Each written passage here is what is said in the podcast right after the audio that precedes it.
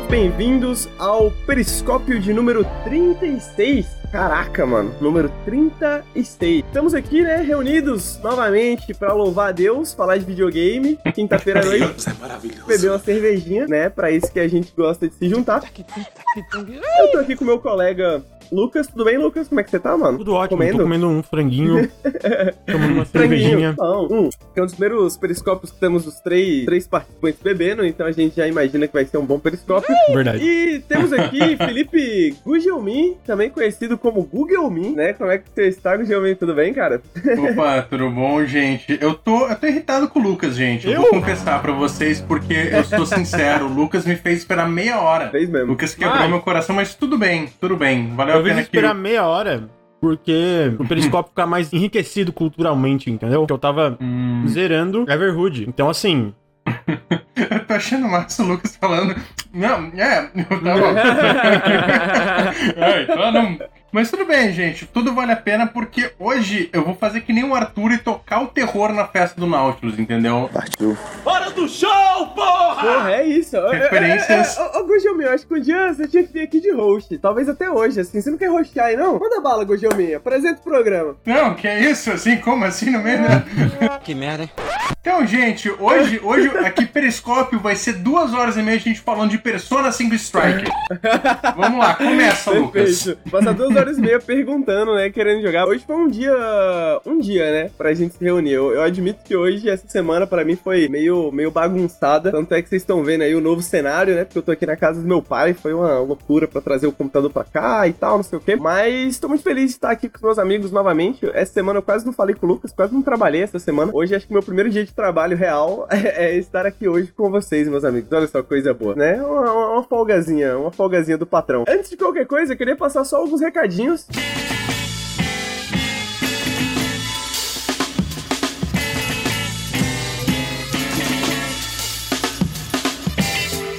que enquanto eu não trabalho, o Nautilus precisa funcionar e o Nautilus só funciona com a ajuda de vocês. Então, Olha, queria ó. agradecer todo mundo que tá assistindo aqui ao vivo. Porque pra quem não sabe, quem tá ouvindo no podcast, o Periscópio é gravado quinta-noite, às 8 horas, aqui na Twitch, ao vivo, no nosso canal, Nautilus, é, twitch.tv barra Nautilus Link. Se você nunca assistiu ao vivo com a gente, seja já, portanto, convidado a vir aqui trocar uma ideia com a gente no chat e tudo mais. Bom, pra quem tá assistindo no podcast e pra quem tá assistindo na Twitch, é, gostaria de deixar aqui os nossos links para caso vocês estejam cogitando apoiar a gente, né? Viu aquele vídeo do Bruno que saiu hoje, aquele vídeo maravilhoso do Outer Wilds. Eu ainda não assisti, mas eu vi o roteiro, então eu sei que tá muito bom. Você assistiu, ficou emocionado, falou, porra, a galera merece uma grana pelo trabalho. Tá aí, você pode apoiar a gente no apoia.se barra Nautilus ou no picpay.me barra canal Nautilus. Qualquer quantia já é muito boa pra gente, já ajuda bastante a gente. Você pode dar sub aqui na Twitch também, ajuda pra caramba a gente, ajuda muito mesmo, muito, muito mesmo. E caso você não possa ajudar a gente financeiramente, você sempre pode compartilhar, né, o Periscópio com os amigos seus, falar, olha como o Lucas fala merda aqui. E aí, eu, olha, o- aí o outro, né, fala, não, é o Henrique que tá falando merda. E aí a, gente vai seguindo nesse embate. e aí a gente vai apontar, na verdade, quem fala merda é o Ricardo. É o Ricardo, é sempre o Ricardo. É verdade. A gente vê que quem ganha é o Ricardo, né?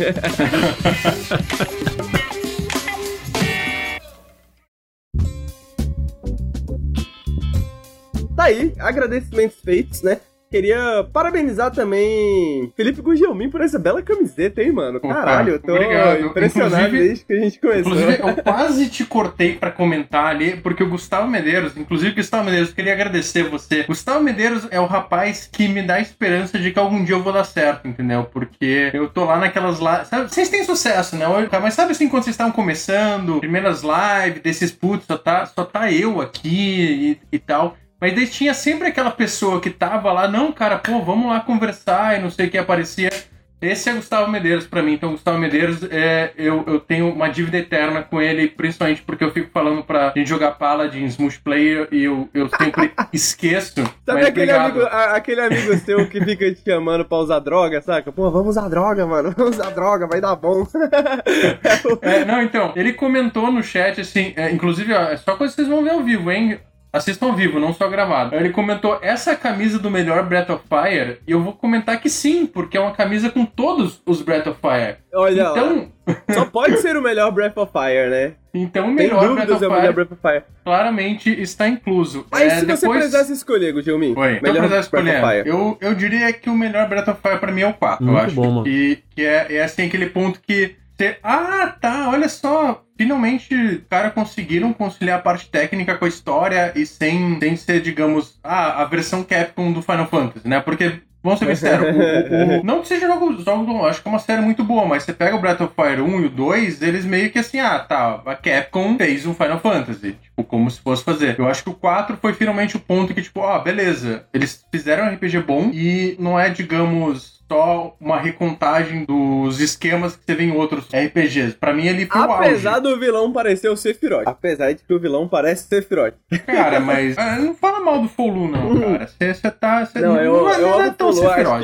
esse foi, o, inclusive, o momento que me vendeu o Breath of Fire. Eu tava comentando, acho que isso num, num outro podcast, talvez. É, eu lembro até hoje do momento, cara. Eu fui comprar um CD pirata na feirinha, né? Cheguei lá, eu pedi, coloca Breath of Fire aí pra eu testar. Aí eu fiquei jogando uns 10 minutinhos lá. E, porra, é muito bom, né, velho? Você sai lá com o Fulu, acorda lá depois de milênia dormindo. E aí você ataca os maluquinhos, mano. 3 mil de dano. Você fica, meu Deus, velho. o maluco já destrói.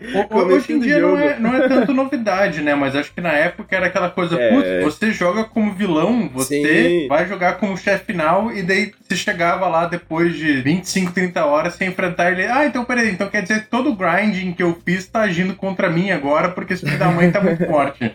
Exatamente, exatamente. Eu achava muito da hora que justamente o grind ali, né? Aquela coisa mais matemática do, do, do RPG japonês é contextualizada numa história, né? De certa forma, assim, né? Tipo, você olha aquele número gigante, não é só porque, sacou? Tipo, é um número gigante, é porque você já tá na cara ali falando, porra, esse cara é muito forte, tá ligado? Esse cara é o Goku Super Saiyajin nível 5, tá ligado? Eu, eu confesso que, assim, eu ainda não terminei o 3. O 3 é um que tá aí na- nas minhas pendências. E eu não sou muito fã do 5, né? Que Eu o 5 perguntar ele isso, tinha não um. jogou? Jogou? Não gostou? O quê? Não, eu cinco? joguei todos. Eu joguei o 5, inclusive, eu adquiri ele recentemente. Eu, há, há não muito tempo atrás. Mas é que o 5 ele era muito diferente, né? Ele tinha até um quê de meio que survival horror, tinha alguma coisa de. Hoje em dia a gente chamaria ele de um roguelite, né? Porque ele Talvez, tem todo né? esse esquema de você ir até certo ponto, e daí você, ah, vou preservar os itens ou a experiência que eu ganhei. Ele tinha essa questão do loop, e daí ele era bem difícil até porque, pra, né, durar mais, e eu não, na época eu não curti tanto. Mas daí, é, enfim, a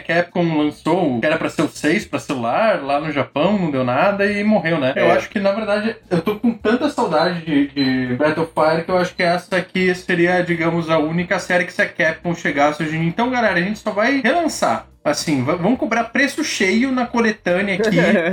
Tá rodando, sabe? Tipo, a gente nem fez. Pô, nível assim, Mega Man Zero Collection, sabe? Não precisa nem colocar as artes conceitual. Pô, tá aqui, você pode jogar. Deus... Não, beleza. Obrigado, Capcom. Era só isso que eu queria. Porque também é uma série que, que é- ela tá meio. Um pouquinho difícil, né? De você jogar. Eu sei que no Switch você consegue jogar o 1 e o 2, ah, né? Na, naquele coletâneo do Super Nintendo. E daí o, o 4 você consegue jogar, mas daí tá nos PlayStation Classics. E o 3 você consegue jogar, mas daí só a versão do, Vi- do PSP e do Vita. Então, tipo, é uma série que ela não é tão, tão acessível hoje em Bem dia. assim, eu cuidada, acho né? que Bem cuidada. É, a gente tem o exemplo do Lucas, né? Que pra- pagou preço cheio no 3D World, né? Lucas zerou recentemente. Eu queria dizer o Nautilus É, pagou é, o preço cheio no 3D é. World. Assim, assim, assim. Pior ainda, né? Aí, o pessoal do chat que dá sub, daí é onde vai ser o dinheiro pra Nintendo. É, então, sem querer falar mal do Nintendista, né? Porque eu também eu comprei Bravely Default 2, mas tem otário e tem cara que compra Mario 3D World pela segunda vez, né, gente? Mas eu diria que tem, tem otário. é, bom, primeiro assim, não foi minha segunda vez, eu não tive um Wii U. é, eu queria né, deixar muito claro, eu nunca nem tinha jogado 3D World. é, mas eu queria dizer, tem otário tem gente que compra a coletânea de Mario que foi vendida do Anniversary. E eu queria dizer que o Nautilus é ambos. Ele é o otário que compra o 3D World e compra a coletânea do Mario. E ainda fala mal na internet. E ainda fala mal. Pega, de- Mas aí que dá. na internet. Exatamente porque o Nautilus compra que tem propriedade pra falar. Nintendo é É pilantra. verdade, é verdade. É sul pra verdade. baixo? Pensa, pensa bem, Lucas. Podia ser que nem eu. Eu tô mostrando aqui, é, você que Caralho, tá eu achei que era uma guitarra de gravado. verdade quando tava lá É, atrás. não, que, o- que o Tezuz até, até perguntou, tem otário que comprou Guitar Hero Live, Lucas. Então, Nossa, não, é o live não, dá, não, se, não. não, não se sinta mal, cara. Existem escolhas de vida piores. É, eu vou dizer que eu não comprei Fuser, o novo, o novo jogo da galera do Guitar Hero, mas é um bom jogo, hein? E tá bem caro. Se você quiser ser trouxa uma hora aí, Gujão, vale a pena. Uhum. Mas e aí, Lucas, você gostou do 3D World, mano? Primeira vez que tá jogando? Primeira vez que você fechou? Primeira vez eu, eu, eu zerei ele, na verdade, já. Zerei o jogo base, tô no último mundo bônus. É, e achei um baita de um jogão. Eu, eu, eu, acho que eu ainda prefiro o Odyssey dos jogos, assim, de Mario 3. Eu acho que o Odyssey ainda é meu, meu favorito. Eu tô jogando Galaxy também, né? Talvez isso faça mudar de ideia mas eu acho um jogo. Cara, ele é muito, muito redondo. Eu acho que, cara, Pretty World, boa parte das fases dele são no mínimo boas, assim, sabe? Eu terminei assim, eu tava jogando. Eu joguei em live quase todo ele, eu zerei ele em live, inclusive. Quando eu zerei, eu fiquei, caralho, mano, isso aqui é muito. Eu comecei a jogar também o, o Bowser's Fury. Eu achei muito foda o pouco que eu joguei do Bowser's Fury. Achei muito, muito foda. Se eu puder opinar um pouquinho sobre 3D World, eu não joguei essa versão aí do, do Switch, mas eu tenho no, no Wii U, assim, cara. Uh, ele é um jogo que eu gosto, mas eu acho ele um pouquinho estranho, principalmente no começo. Eu acho que ele tem umas fa... é, é, que, é que ele tem aquela coisa do Mario que virou meio padrão ali. Eu acho que é ali no Galaxy, no sentido de assim, ah, cara, você tem uma a missão principal e daí a gente vai te dar um monte de fase, não necessariamente fácil, mas bem acessível. Daí você vai chegar em tal ponto que você acha que finalizou o jogo e não, agora começa o jogo, sabe? Eu, eu, eu senti muito isso com, com esse Mario. Eu acho que ele pega muito leve, principalmente no começo, e isso confesso é uma coisa que me desestimulou, uh, principalmente porque eu tinha vindo do 3D Land, que é um, um jogo que Acho que é meio que a raiz ali do Mario 3D World tá, tá, nele. E eu gostava do 3D Land justamente porque ele, assim, ele era fácil, mas ele era um jogo muito ao ponto. Então era aquela coisa, ah, cara, quando a dificuldade ali tá o desafio, né? A gente sabe aquela, aquela questão do design é, clássico do Mario, que é assim, ah, vai te mostrar um desafio. Ah, uhum. tem uma plataforma. Daí, beleza. De uma forma segura, assim, né? Tipo, uma forma que não pode falhar, digamos assim. Sim. É, daí ele vai, tipo, ah, então, agora tem essa plataforma e debaixo tem espinho. Daí você vai, tipo, ele vai evoluindo até você chegar no final da fase e daí tem um grande desafio que vai usar tudo que você aprendeu. Uh, eu senti que o 3 Land ele era muito mais, mais direto ao ponto, sabe? Ele mostrava um desafio ele já rapidamente uh, já mostrava a versão mais complexa e beleza. O 3D World eu senti que pelo menos no começo ele é muito tipo, cara, ele vai te dar umas 3, 4 chances de você jogar a parte mais fácil para daí ele começar a ficar um pouquinho interessante, sabe? Eu não sei, pelo menos era a sensação que eu tinha na época. E também a, a, acho que as fases eu senti um pouquinho alongadas justamente para comportar a questão do multiplayer, que era uma coisa que a Nintendo pegava muito pesado, até na propaganda do, do Wii U, acho que eles mudaram até um pouco o foco nesse lançamento do Switch. Daí, como, né, uh, eu sou uma pessoa sem amigos, é, eu jogava sozinho e eu sentia que ele não era um jogo que funcionava tão bem quanto você jogava sozinho. Assim. Não sei se você teve essa impressão ou não. Eu não joguei nada dele co-op, eu ainda quero jogar, mas eu não, não, não, tive essa impressão. Eu acho que ele realmente talvez seja um pouco mais fácil no começo, mas eu, eu tive um pouco de dificuldades com o controle no jogo todo. Até eu, eu sinto que isso é majoritariamente por causa do Joy-Con, que é absolutamente horroroso. Pior controle de videogame já feito. Vai tomar no cu, é muito ruim o Joy-Con. Não, Mas... aqui ó, tem, tem um pior aqui, Lucas. Aqui ó, polêmica. Você trocaria o, o, o Joy-Con pelos, pelos, pelos, pelos gatilhozinhos do DualShock do Play 3? Mano, eu jogaria o Super Mario 3D World no mouse e teclado se eu pudesse trocar pelo Joy-Con. É. Mano, horrível. Eu odeio, eu odeio o Joy-Con, velho. É muito ruim. E não basta o Joy-Con ser péssimo, o meu tem drift. Então, porra, mano. Nossa, cara, eu fico puto. Então, tipo. Músicas eu... para Drift, parte 2. Ah, continue. É, festa do Fiuk, né, gente? Drift. é, eu sinto que eu não. Até o final eu tive tipo, um pouco de dificuldade com o controle. Eu sinto que algumas fases, tipo assim, elas não eram ruins, não, mas não eram muito boas, não tinham, era, era meio sem sal, assim, né? Mas eu acho, no geral, para mim, eu, eu, tive mais dificuldade, eu imagino que tu que tá, pelo que tá falando. Eu achei um jogo muito bom de começo ao fim, assim. Ele tem seus momentos mais brilhantes, eu sinto que as fases mais legais são nos mundos extras, assim, pelo menos em questão de desafio. Eu gostei muito, eu gostei muito dele. Eu prefiro o Odyssey, eu comentei, né? Eu acho que o Odyssey ainda. Eu, eu, talvez seja meu Mario 3D favorito, por mais que ele seja um pouco. É, bloated, né? Ele tem coisa demais ali nele, muita coisa que é um pouco meio sem sentido assim. Mas achei muito bom. Eu tava. E, e, e, eu sinto que o Bowser's Fury, como ele pega esses desafios mais contidos ali, né? Do, do 3D Land e bota nesse ambiente aberto, cara, eu tava achando espetacular o Bowser's Fury pelo pouco que eu joguei. Aí de tu ter essa, esses Marios diferentes, né? E, e etc. Até eu, eu, não, eu não tive tempo de digerir, assim. E foi um jogo que eu joguei mais com a, a cabeça mais desligada. Mas ó, outra coisa também, esse jogo é muito bonito, cara. Na real, não, não só ele, eu, eu acho que todos os Marios 3D, quando eles foram lançados respectivamente, eu fiquei surpreso com a parte estética. Ele é muito. Tem umas fases muito bonitas, assim. O, o Bowser's Fury é muito lindo, velho. A arte do, de, desse, de, de todos os Marios 3D, né? Mas, eu, nossa, eu tava achando o jogo lindaço, lindaço. A música é muito boa também. Então, é, é um dos meus jogos favoritos de 2021 até então. É, eu nem sei se conta como jogo de 2021, né? ah, acho que conta, né? Eu, eu, eu ia falar isso, né? Eu não joguei a versão do Switch agora, né? Não, não vi as novidades, mas eu joguei na versão do Wii U de PC, né? Tem aí na internet.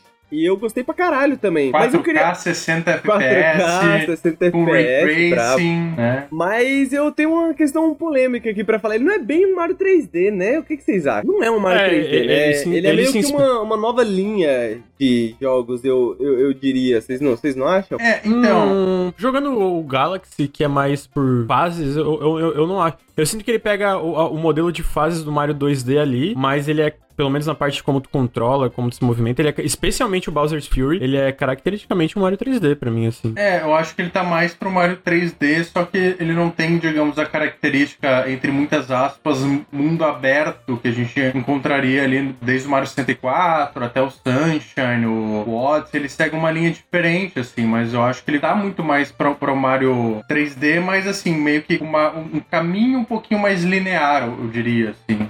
Acho que ele funciona melhor. Assim, eu, eu, eu, eu, por exemplo, eu gosto muito dele. Eu não gosto, por exemplo, dos, se ele estivesse seguindo uma linha tipo New Super Mario Brothers, que daí sim é 2D com aquele 3D falso, assim, que é uma linha que eu particularmente não gosto. A Nintendo, para mim, parece que inventou com o 3D Land, né, essa, essa terceira linha de jogos, assim, né, para mim ele parece até um, não 2,5 literal, né, como a gente fala dos isométricos e tal, tal, tal, mas ele parece um 2,5, assim, porque ele tem algumas coisas da movimentação dos Marios 3D, mas ao mesmo tempo ele também parece ser bem mais linear, né, do que os Marios 3D costumam ser novamente. Então eu sinto que ele parece que fica meio nesse meio termo entre um Mario 3D e um Mario 2D, Saca? Por isso que me parece meio que uma nova linha, porque quando eu comecei a jogar, eu acho que essa foi a coisa que me deixou mais chocado, assim, do jogo, porque eu não esperava que tivesse, tipo, um novo jeito de jogar Mario, tá ligado? Um novo jeito de pensar em Mario, mas ao mesmo tempo ele também não me parece, e na época eu tava jogando muito Mario 3D, assim, ele não me parece exatamente um Galaxy, um Sunshine, um, um Odyssey, sabe? Ele parece que tem diferenças muito de estrutura, mas também de movimentação, sabe? Não sei exatamente. É, eu acho que ele, ele é meio que um, um caminho intermediário, sabe? Eu acho que realmente, como você falou, essa questão de uma, uma nova linha, assim, pra série eu gosto, sabe? Eu acho que, que é interessante porque ele. Ah, cara, quando você limita mesmo e, torna a coisa linear, você consegue até outras coisas de design que você não conseguiria num Mario 3D convencional, por exemplo, questão do scroll da fase, que vai te limitando o caminho, por exemplo, é uma coisa que o Mario 3D não, não consegue fazer tão bem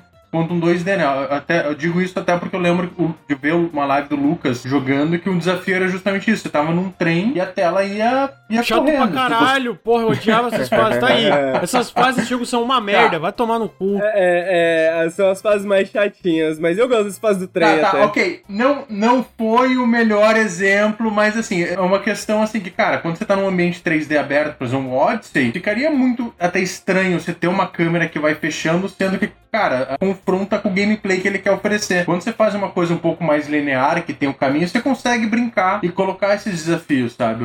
Isso que eu acho interessante. Ao mesmo tempo que não é um Mario 2D. Então, ah, cara, você tem, digamos, a, a profundidade, você tem até ah, outro, outros modos de, de, explorar os inimigos e explorar os desafios. Então, eu gosto muito desse meio ponto entre o 2D e o 3D, sem ser o que o pessoal chama do 2.5D, que é, é para mim é só para economizar dinheiro, né? Que a gente sabe é, que o pessoal. Que a mas eu acho, modelo 2D. Eu acho os jogos 2.5D do Mario, aquele é, New Super Mario, né? Eu acho eles tão feios, mano. Nossa senhora, eu acho a estética dele. Eu, eu nunca gostei, admitidamente, okay, talvez, assim, pô, mesmo feio mesmo não é a palavra. Época... Mas tu compara com o Mario 3D, tipo 3D Land, que ele pega coisas claramente, tipo, de elementos estéticos e elementos de design da, da série 2D, né? De como é o Mario 2D. Porra, nem se compara, né? E, e não é como se Mario 2D vendesse pouco. Não é como se New Super Mario fosse lá e vendesse a um. Não, é uma, uma parada que vende pra caralho, tá ligado? Eu confesso que eu não sou o maior fã aí dos New Super Mario Bros. Eu, eu gostei muito do primeiro. Eu não sou muito fã, não. Uh, mas Assim, eu sei que é meio, é meio criminoso até falar isso de Mario, que o pessoal, né, assim, você fala Nintendo,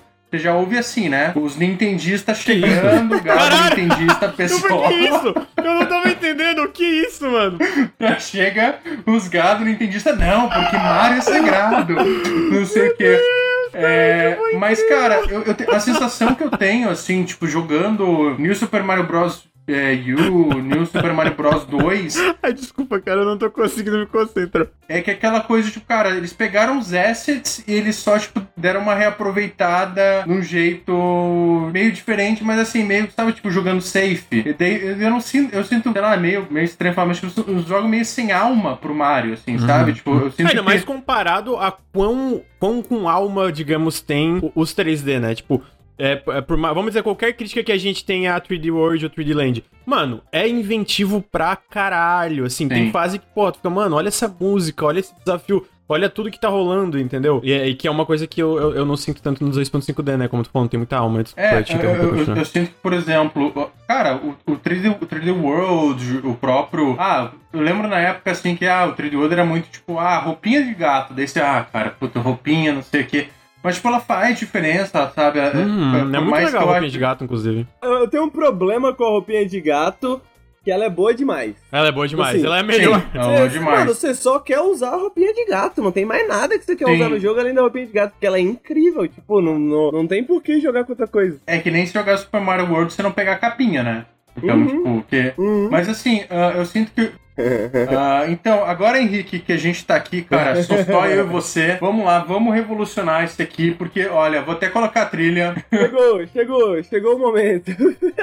Agora, Lucas não faz mais parte do Nautilus, expulsamos o Lucas, né? Até o golpe deu certo. Expropriamos o Nautilus. Expropriamos o Nautilus. Expropriamos o Nautilus. Droga, ele voltou. Então, não, não aconteceu nada, gente. O Arthur e o Victor estavam comentando. Os 2.5D é isso, cara. Tem esse sentimento de ser industrializado. E, e, e, eu lembro quando. Acho que foi o 2 que tinha. Ah, tem a roupa. 2 ou, ou do Wii U que tinha. Ah, tem a roupinha do pinguim. Desse tipo, cara tá assim, mas não é um troço evolucionário de gameplay. Ele, tipo, tem um. Ah, agora você pode deslizar no gelo. Era um troço meio. Tão icônico que eu nunca ouvi falar dessa roupinha. É, então, eu, eu senti que, que, que, eles eram jogos meio safe, assim, sabe? Tipo, ah, pá, é Mario, assim. Acho que, sei, fora, sei lá, Mario Smithing ou e coisas não feitas pela Nintendo, é difícil falar ah, esse aqui é um Mario ruim. Mas assim, são os Marios que, tipo, ah, cara, eu já joguei Mario 3, eu joguei Super Mario World. Ah, o melhor não Mario interessa muito, é o Mario sabe? Maker, né? Todo mundo sabe. É, é o que é o Mario infinito, né, cara? Você tem fase é, ali de, de todos os Marios, assim. Mas eu, eu gosto muito da linha do 3D. Inclusive, tô muito curioso para ver qual que vai ser o próximo, né? Porque a, a, até uma coisa que eu tenho, eu tenho muita curiosidade. O ruim que ele entenda, né? Cobra preço cheio por adaptação e coloca uma coisinha nova pra, pra gente justificar. Mas esse Bowser Bowser's Fury, que eu vi muita gente falando que, cara, eu tô muito interessado para ver como que isso pode ser a base de um Mario futuro, porque ele é tipo meio que mundo aberto e cada coisa que você faz vai abrindo obstáculo, vai abrindo possibilidade cara, é de. Muito legal, gente. Cara, é eu, eu, liberei, tipo, acho que. Basicamente como funciona, tipo, tem esses sinos, né? Dá pra ver no trailer, tem um sino grandão, porque o Bowser vira esse bichão gigante aí, o Godzilla aí. E aí quando tu bate sino, tu fica gigante também. Daí pra liberar esse sino, tem que pegar uma, umas moedas do, do, de, que estão espalhadas pelo mapa. Então cada área é, tem um farolzinho, e aí tu pode pegar uma, duas, três, quatro e cinco moedas. E aí, por exemplo, a primeira ali, tu libera a primeira vez que tu libera o sino, são cinco moedas. A segunda são 15. Aí cada vez que tu toca o sino e tu derrota o Bowser grandão, libera mais uma parte da ilha, entendeu? Então, tipo, libera mais desafios. E aí tu vai, tipo, expandindo esse mundo que já é aberto. Então tem essa parada um pouco mais linear de algo como 3D, 3D World barra é, o, o Galaxy, mas dentro de um ambiente mais aberto, entendeu? Cara, eu não continuei ainda, é, porque eu tava queria zerar. Eu, porque eu, ontem, né? Foi ontem, se não me engano, que eu zerei o, o 3D World em live. E isso ontem, hoje é dia 18, no dia 17. E aí eu joguei um pouquinho do Bowser's Fury. Eu tava achando muito legal, só que daí hoje eu quis zerar o Everhood pra falar. Mas eu tava achando muito gostoso. E aí, nisso, especialmente no, no Bowser's Fury, eu acho que não sentiria isso que tu falou pra mim, Henrique, que é uma parada que talvez seja mais de, dessa vibe, não 2D, mais diferenciado. Porque eu, eu, sinto que o Bowser's Fury é tipo, realmente, cara, vamos fazer essa parada mais aberta, mas dentro de uma estrutura mais guiada. É, é porque ele é um mundo aberto só, né? Não é que nem tipo o Odyssey, que são mundos abertos, digamos assim. São esses, tipo, ah, tu pega New Donk City, é uma cidade aberta que tu explora, mas depois tu vai pra, sei lá, o único nome que não me veio na minha cabeça foi New Donk City agora. Tu vai pra outros reinos. Esse é só um, e vai como se, como se fosse liberando outros reinos do, no meio dessa, desse arquipélago, entendeu? Eu achei muito legal, eu achei muito legal. Não lembro de achar muito difícil o, o, o jogo, eu lembro de ter algumas fases mais chatinhas, assim, mas não, não lembro de achar muito difícil, mas também não joguei com um Joy-Con com drift, né? Eu gostei muito de procurar os segredinhos, mano. Tem muitos segredinhos, né, cara? Tem segredinhos em toda parte, assim. Eu achei que tem alguns que são difíceis de achar, assim. Tipo, realmente você tem que estar tá lá caçando e, porra, por onde eu posso ir, o que, que eu posso usar, como eu posso usar essa habilidade aqui e tal. Gosto dessa parte do, do, do jogo. Não, é, é, eu, eu, sinto que realmente tem muito segredinho legal. Eu acho que isso é uma, uma, uma característica dividida por, por esses Marios no geral. Eu tive dificuldade, cara. Não sei se é por causa do Drift, por causa do Joy-Con. Eu tive muita dificuldade em algumas fases. Eu ficava até meio puto. Eu morri, eu ficava, caralho, mano, não acredito que eu morri. Não acredito, sabe? Mas, ao mesmo tempo. Cara, eu, eu achei um. É foda, porque eu falei, é um dos meus jogos preferidos de 2021, mas sejamos sinceros, eu não zerei muita coisa em 2021 ainda, né? Eu tava vendo. Tava vendo minha lista, tem uma lista de jogos zerados em 2021. Eu zerei Olira, não consegui zerar o Loop Hero ainda, tô no capítulo 3. Zerei Little Nightmares 2. Deixa eu, deixa eu abrir aqui pra ver. Zerei Everhood, dois, fiz dois finais do Everhood. Zerei o Early Access do Rhythm Doctor, não o Hero. Deixa eu ver se é só isso mesmo. Deixa eu ver aqui. É, o Olija, Little Nightmares 2, o Early Access do Rhythm Doctor, é, Super Mario 3D World e o Everhood. Tipo, zerei cinco jogos, assim, né? Tipo, na verdade, cinco jogos de 2021, porque eu também zerei Astro's Playroom, Ruiner, Spelunk 2 e Biped esse ano. São jogos do ano passado, né? É, são jogos do ano passado ou de outros anos, né? É, então não tem muito, muitos jogos para botar contra o 3D World, assim, né? Mas ao mesmo tempo, se tivessem, eu acho que ele estaria ali entre os meus favoritos por enquanto, porque eu realmente acho ele bem, bem inventivo dentro do que ele faz. Ele tá toda hora botando coisa nova no teu caminho e etc. Ele tava achando muito gostosinho de jogar. Eu acho muito bom o level design, assim, tipo, acho que é, é, é tem umas fases muito maneiras, assim. Eu imagino que o Bowser's Fury deve ter muitas fases muito da hora, inclusive. Mas acho que uma das coisas que eu mais gosto do, tri, do e dos outros Marios também, né? Dos Marios 3D também, dos Marios 2D também, é o quão gostoso é só se movimentar no jogo, né, cara? Ah, sim. Tipo, uhum. Eu lembro que por mais que as fases fossem relativamente fáceis, no, pelo menos no começo ali, eu lembro que uma das diversões que eu tinha era tipo, porra, como é que eu faço isso da maneira mais estilosa possível, tá ligado? Ou como que eu faço isso mais rápido possível? Porque você fica pulando pra lá e pra cá e usa a roupinha do gato, não sei o quê. Ele tem muitas possibilidades de movimentação, assim, que ele te oferece. E nem todas são exatamente diretas, né? Tipo, porra, dá pra você fechar o jogo inteiro com o básico, né? Que é tipo, mano, anda pra frente pula, mas se você aprender a fazer as outras coisas, tipo, você consegue brincar bastante com aquele cenário ali, né? Com o espaço que você tem. Eu sinto que nisso eles são. Maior exemplo, né? Tipo, pô, ele realmente, cara, tem muita opção. Porque tu tem o básico, tu pode ter o pulo, o pulo e rolar e tal, mas se tu pega e explora, especialmente, sei lá, as roupinhas ou outras coisas de cada jogo. Ah, tu pega. O, eu gosto tanto do Odyssey, a razão que eu gosto tanto do Odyssey é o cap, mano. De tu, tipo, a quantidade de coisa que tu pode fazer no mundo do jogo em questão de movimentação por causa da edição do cap é muito incrível, sabe? E aqui no caso do, do 3D World são vários, né? Tem o. Especialmente a roupinha do gato, né? No caso do 3D World. E eu acho que isso, para um jogo de plataforma 3D, é, é, essencial, sabe? Então, tipo, se movimentar pelo mundo ali no 3D World é muito gostoso que, que prejudica, no caso do Switch, essa porra desse controle bosta do cara? Ah, mano, eu tenho muita raiva desse controle. Muito ruim, mano. Vou dar uma opinião polêmica aqui, hein? Eu acho que o Mario é um Toyota RX2, né, mano? Mesmo com drift ali, mesmo dando uma deslizada, é sempre gostoso andar por aí com ele, né? Sempre bom, sempre bom. É, ainda é muito bom de jogar. É só e o controle. custa caro, né, gente? Acho que também. Ah, não, todos os jogos da Nintendo são roubo, assim. Uma coisa meio triste, assim, é que hoje em dia os jogos da Nintendo, os tabelados são os mais baratos, né? Porque você vai ver os jogos do, principalmente do PlayStation 5 aí, os de 70 dólares, estão 350, da Nintendo só 300. Poxa. é. Só isso. Barato. Inclu inclu inclusive, vocês têm que me chamar de volta aqui pro Periscópio, já tô cobrando, quando a gente descobrir o que vai acontecer depois do dia 31 de março, né? Ah, é quando verdade, né? Ó, eu falei, eu falei pro, pro, pro, pro Henrique, pro Henrique eles, eles, vão basicamente vender todos separados por, tipo, 60 dólares ou 40 dólares cada um. Mano, eu tenho certeza, eles vão cobrar, tipo, 40 dólares por um porte de Nintendo 64 do Super Mario 64, mano. Eu tenho certeza que essa porra vai rolar, velho. E vender o DLC do, da coletânea com Mario Galaxy 2, né? Aham, tem isso também, tem isso. Por ah, tempo limitado, inclusive, só pra zoar. É, mano, a quantidade de fralda que dá pra comprar com, com 300 reais do Super Mario 3D World não tá escrito, hein, mano. Você vai ser papai? Não sei se é tanta, não. a, a, a, a, Fátima tava, tinha comprado fralda pra, pra sobrinha dela ontem, tá? Tipo, um pacote tava tipo 60, 70 reais. Não dá pra comprar é, tanto pacote, não. Tá, tá, tá, tá tudo caro. Pra, exatamente. Imagina o quanto Olha, você já precisa gastar com fralda. Não vai sobrar pro Mario é, 3D, ó, mano. O Lucas já tá pensando em ser papai. Cala Lucas... a boca!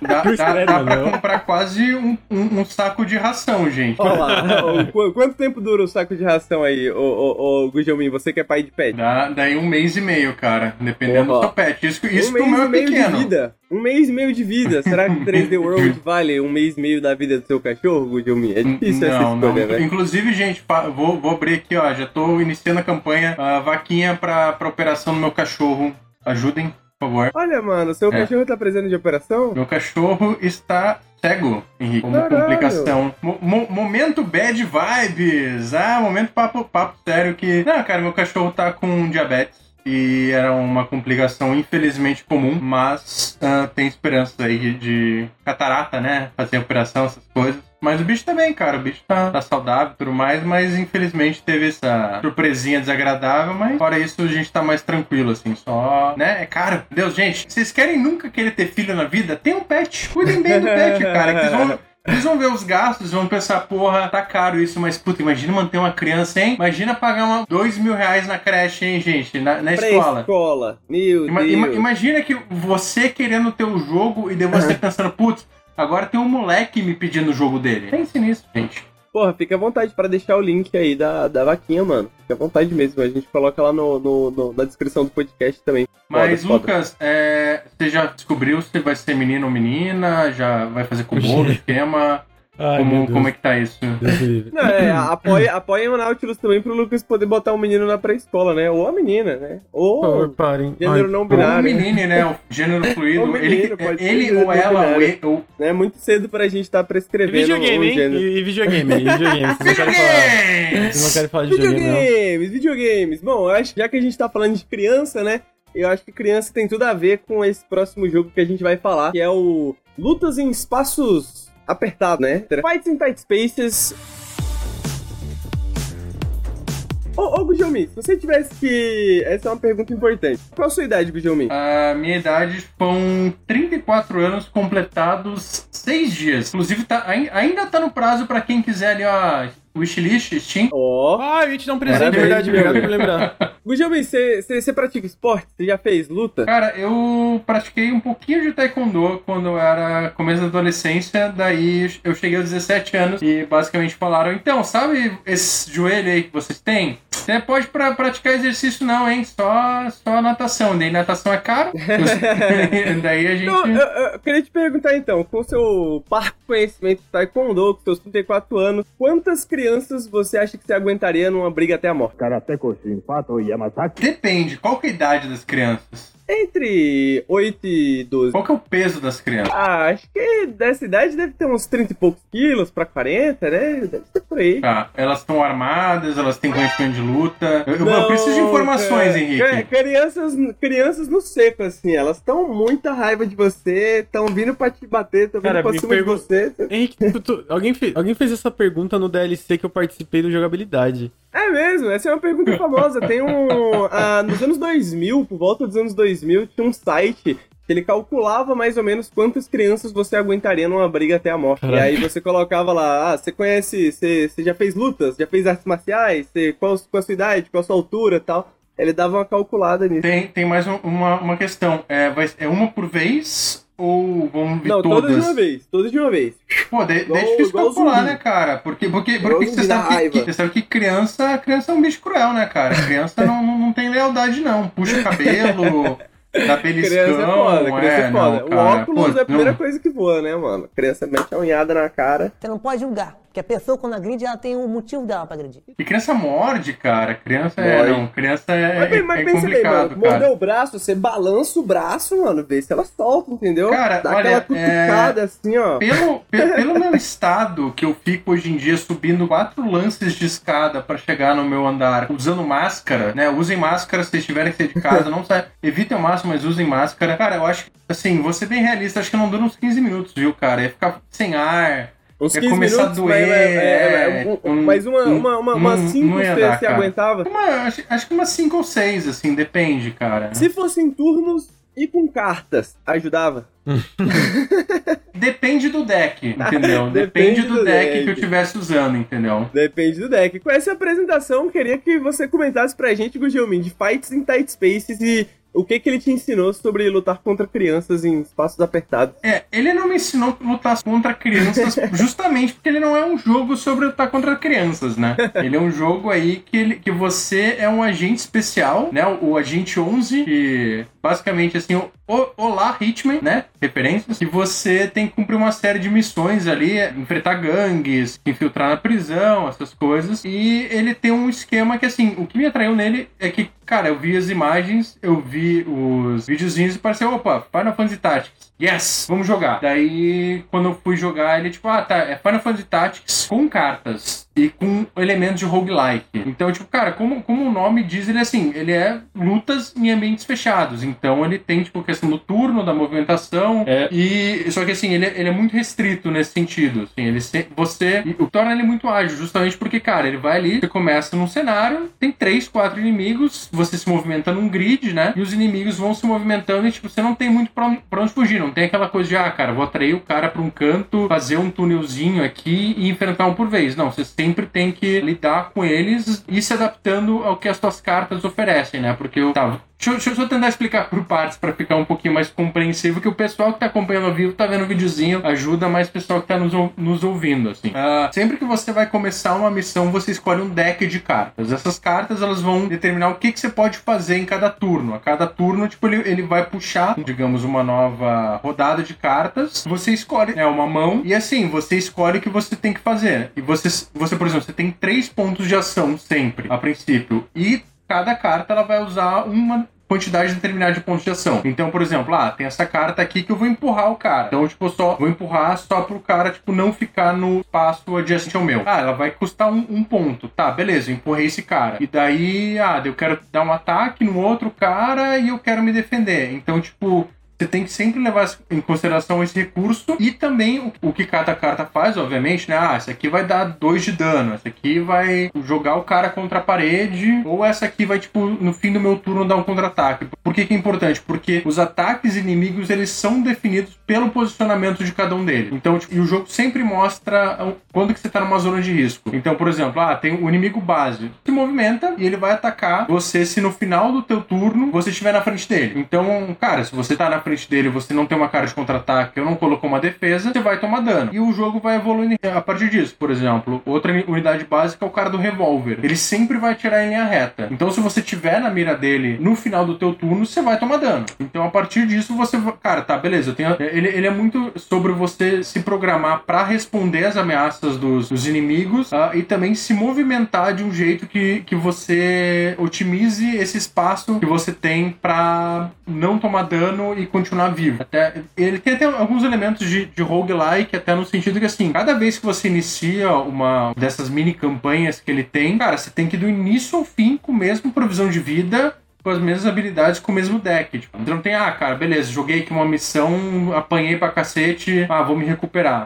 Até tem um outro ponto específico da fase, mas a intenção é tipo, não, cara, sempre vou chegar até o final com os recursos que ele me dá. E você pode escolher uh, o caminho que você segue. Então, por exemplo, tem, tem vezes que você, ah, eu vou aqui nessa prisão. E daí tem, ah, tem a cela A ou tem a ala médica. Na ala médica você pode, ah, eu, tenho, eu ganhei aqui tanto de moedas, eu posso comprar um upgrade pra minha vida eu posso curar algum ferimento e tudo mais. E também tem, tem uma questão de, de, eventos, que são a parte mais aleatória do jogo, que pode ser mais recompensadora ou a que te ferrar uh, bastante. Por exemplo, a última vez que eu tava jogando, eu escolhi um evento de tipo, oh, tem ninjas aqui, eu vou enfrentar os ninjas. E daí vi, vieram oito ninjas e eu tomei uma muito, muita porrada, assim, eu, muito fácil. Assim. no meio, véio, caralho. É. Então, por, por, porque, assim, até essa questão, voltando para essa questão do posicionamento e dos ataques dos inimigos, ele também é um jogo que ele brinca muito com isso. E tem, assim, o inimigo mais básico é assim, ele vai te atacar no final do turno dele. Só que assim, é, você consegue brincar com isso, porque, por exemplo, você pode não estar tá na frente do inimigo, mas se tiver um outro inimigo na frente dele, ele vai atacar mesmo assim. A mesma coisa do cara que vai atirar. Ele, cara, o cara tá, tá com você na mira dele, ele vai atirar no final do turno. Mas você tem movimentos que você, tipo, pode jogar o inimigo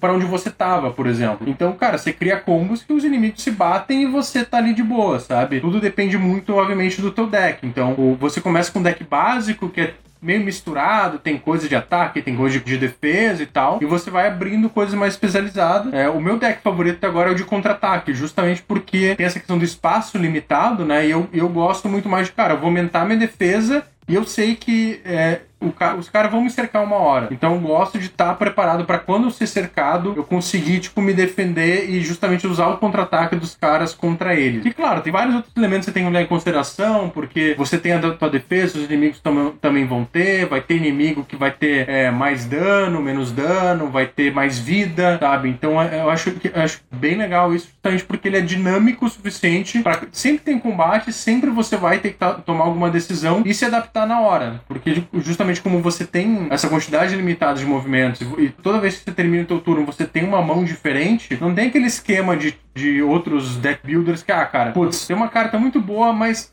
ah, nesse turno ela não cabe. Ah, mas vou salvar pra usar no próximo. Tipo, nesse não tem. Próximo turno, cara, você pode também pensar numa tática que te deram uma mão horrível e você não tem como lidar com ele. Toda essa dinâmica, eu achei ele bem, bem interessante. E eu gosto justamente porque ele é rápido, sabe? Ele não é que nem outros jogos aí de até roguelike. Eu, eu falo roguelike no sentido que ele também tem, tem aquela coisa de, cara, você falhou, mas em pontos específicos você consegue fazer upgrade nas cartas, você consegue fazer alguns upgrades na sua vida, sabe? Tipo, os das cartas você leva. Então, o upgrade na carta é tipo, ah, cara. O empurrão básico. A princípio, você só empurra o cara ele vai ficar longe. Mas você consegue fazer um upgrade pra quando você empurrar, o cara também perder vida. Então, isso, isso vai mantendo. Então, tipo, cara, o começo do jogo é, é, é overwhelming, primeiro porque você não, você não sabe as táticas dos inimigos, você não sabe direito o que as cartas fazem, mas, cara, com o tempo você vai aprendendo o movimento dos inimigos e você não só aprende, mas as cartas vão melhorando. Então, ah, você vai tomar muita porrada no começo, mas conforme você vai insistindo e vai fazendo esses upgrades, o jogo ele vai ficando mais fácil ao mesmo tempo que, que uma coisa que eu achei legal é que cada missão que você tem, os inimigos são diferentes com padrões diferentes. Então, eu, eu tô achando muito interessante justamente porque ele é muito experimental ah, no sentido que, cara, ah, peguei um novo deck. Cara, você não sabe o que vai vir. E, e- e até como o Ajuda aqui perguntou no, no chat, ah, os, os decks não são bem, pequenos. Os decks são relativamente pequenos até pra você conseguir se acostumar com as cartas. Eles não têm tanta, tanta variedade. Você até abre uma carta adicional ou outra. E, enfim, toda, toda fase, toda missão, ele vai continuar fazendo você realmente ter que se acostumar com inimigos novos, ter que pensar nas suas táticas, sabe? Eu acho bem legal. E, inclusive, é um jogo que tá em Early Access. Eu acho que pro estado que ele tá sendo Early Access, eu tô surpreso o quanto ele tá bom, o quanto que ele funciona já. Ele tem alguns bugs, assim, tem vezes que você, por exemplo, ah, entra na fase, a animação dos inimigos não mostra direito.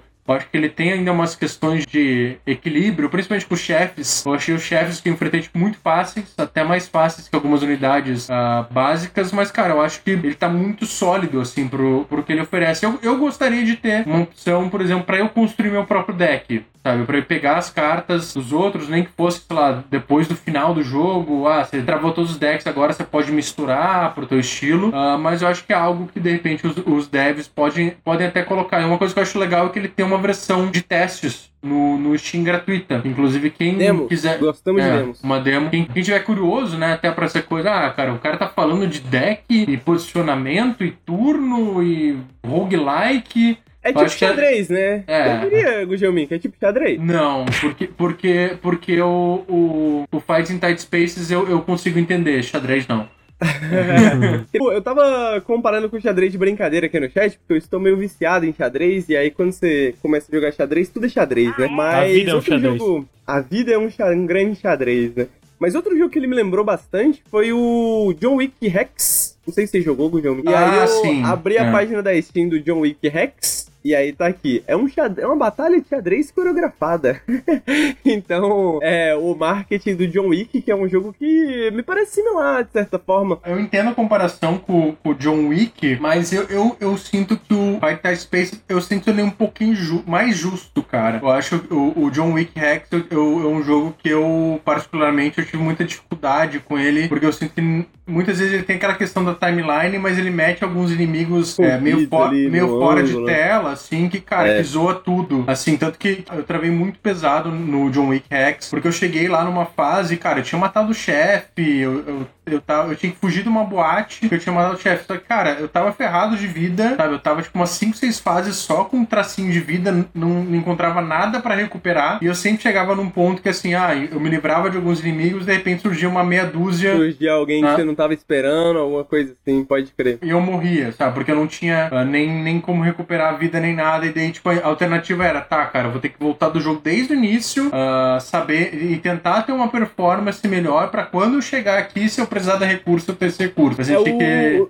Nesse sentido que você falou, faz bastante sentido, né? O, o, o John Wick Rex, ele tem essa, essa coisa mais, mais linear, de certa forma, né? Não tem essa estrutura do roguelike, assim. Eu joguei, inclusive, o Fights in Tight Spaces, e eu gostei bastante da questão, principalmente da questão de que algumas cartas são, ao mesmo tempo, ataques e, ao mesmo tempo, movimentações, né? Então você Sim. ataca e se movimenta ao mesmo tempo, então você faz o contrário, né? Você se movimenta e desloca a, o inimigo, né? E aí você coloca ele na linha de tiro da, da bala, né? Alguma coisa assim. Na linha de tiro do cara e tal, alguma coisa. Eu, eu senti isso, né? Senti que, tipo assim, as ferramentas estão lá, né? Basta você saber usá-las. Por isso, talvez, acho que a, se fosse comparar com o xadrez, acho que até parece mais com o xadrez. Porque o John Wick, eu sinto que às vezes eu não tô preparado, sacou? Tipo, opa, não uhum. tava esperando por isso aqui, morri, vou ter que tentar de novo, e é isso. Agora o, o, o Fight in Tight Spaces parece mais, pô, se eu, se eu aprender direitinho, vai dar certo, sabe? É que, é que eu acho que o Fight in Tight Spaces ele até tem esse elemento, principalmente quando você tá entrando em uma nova fase, tem novos inimigos, ainda não, não sacou direito qual que é o, o padrão, qual que é a área de ataque.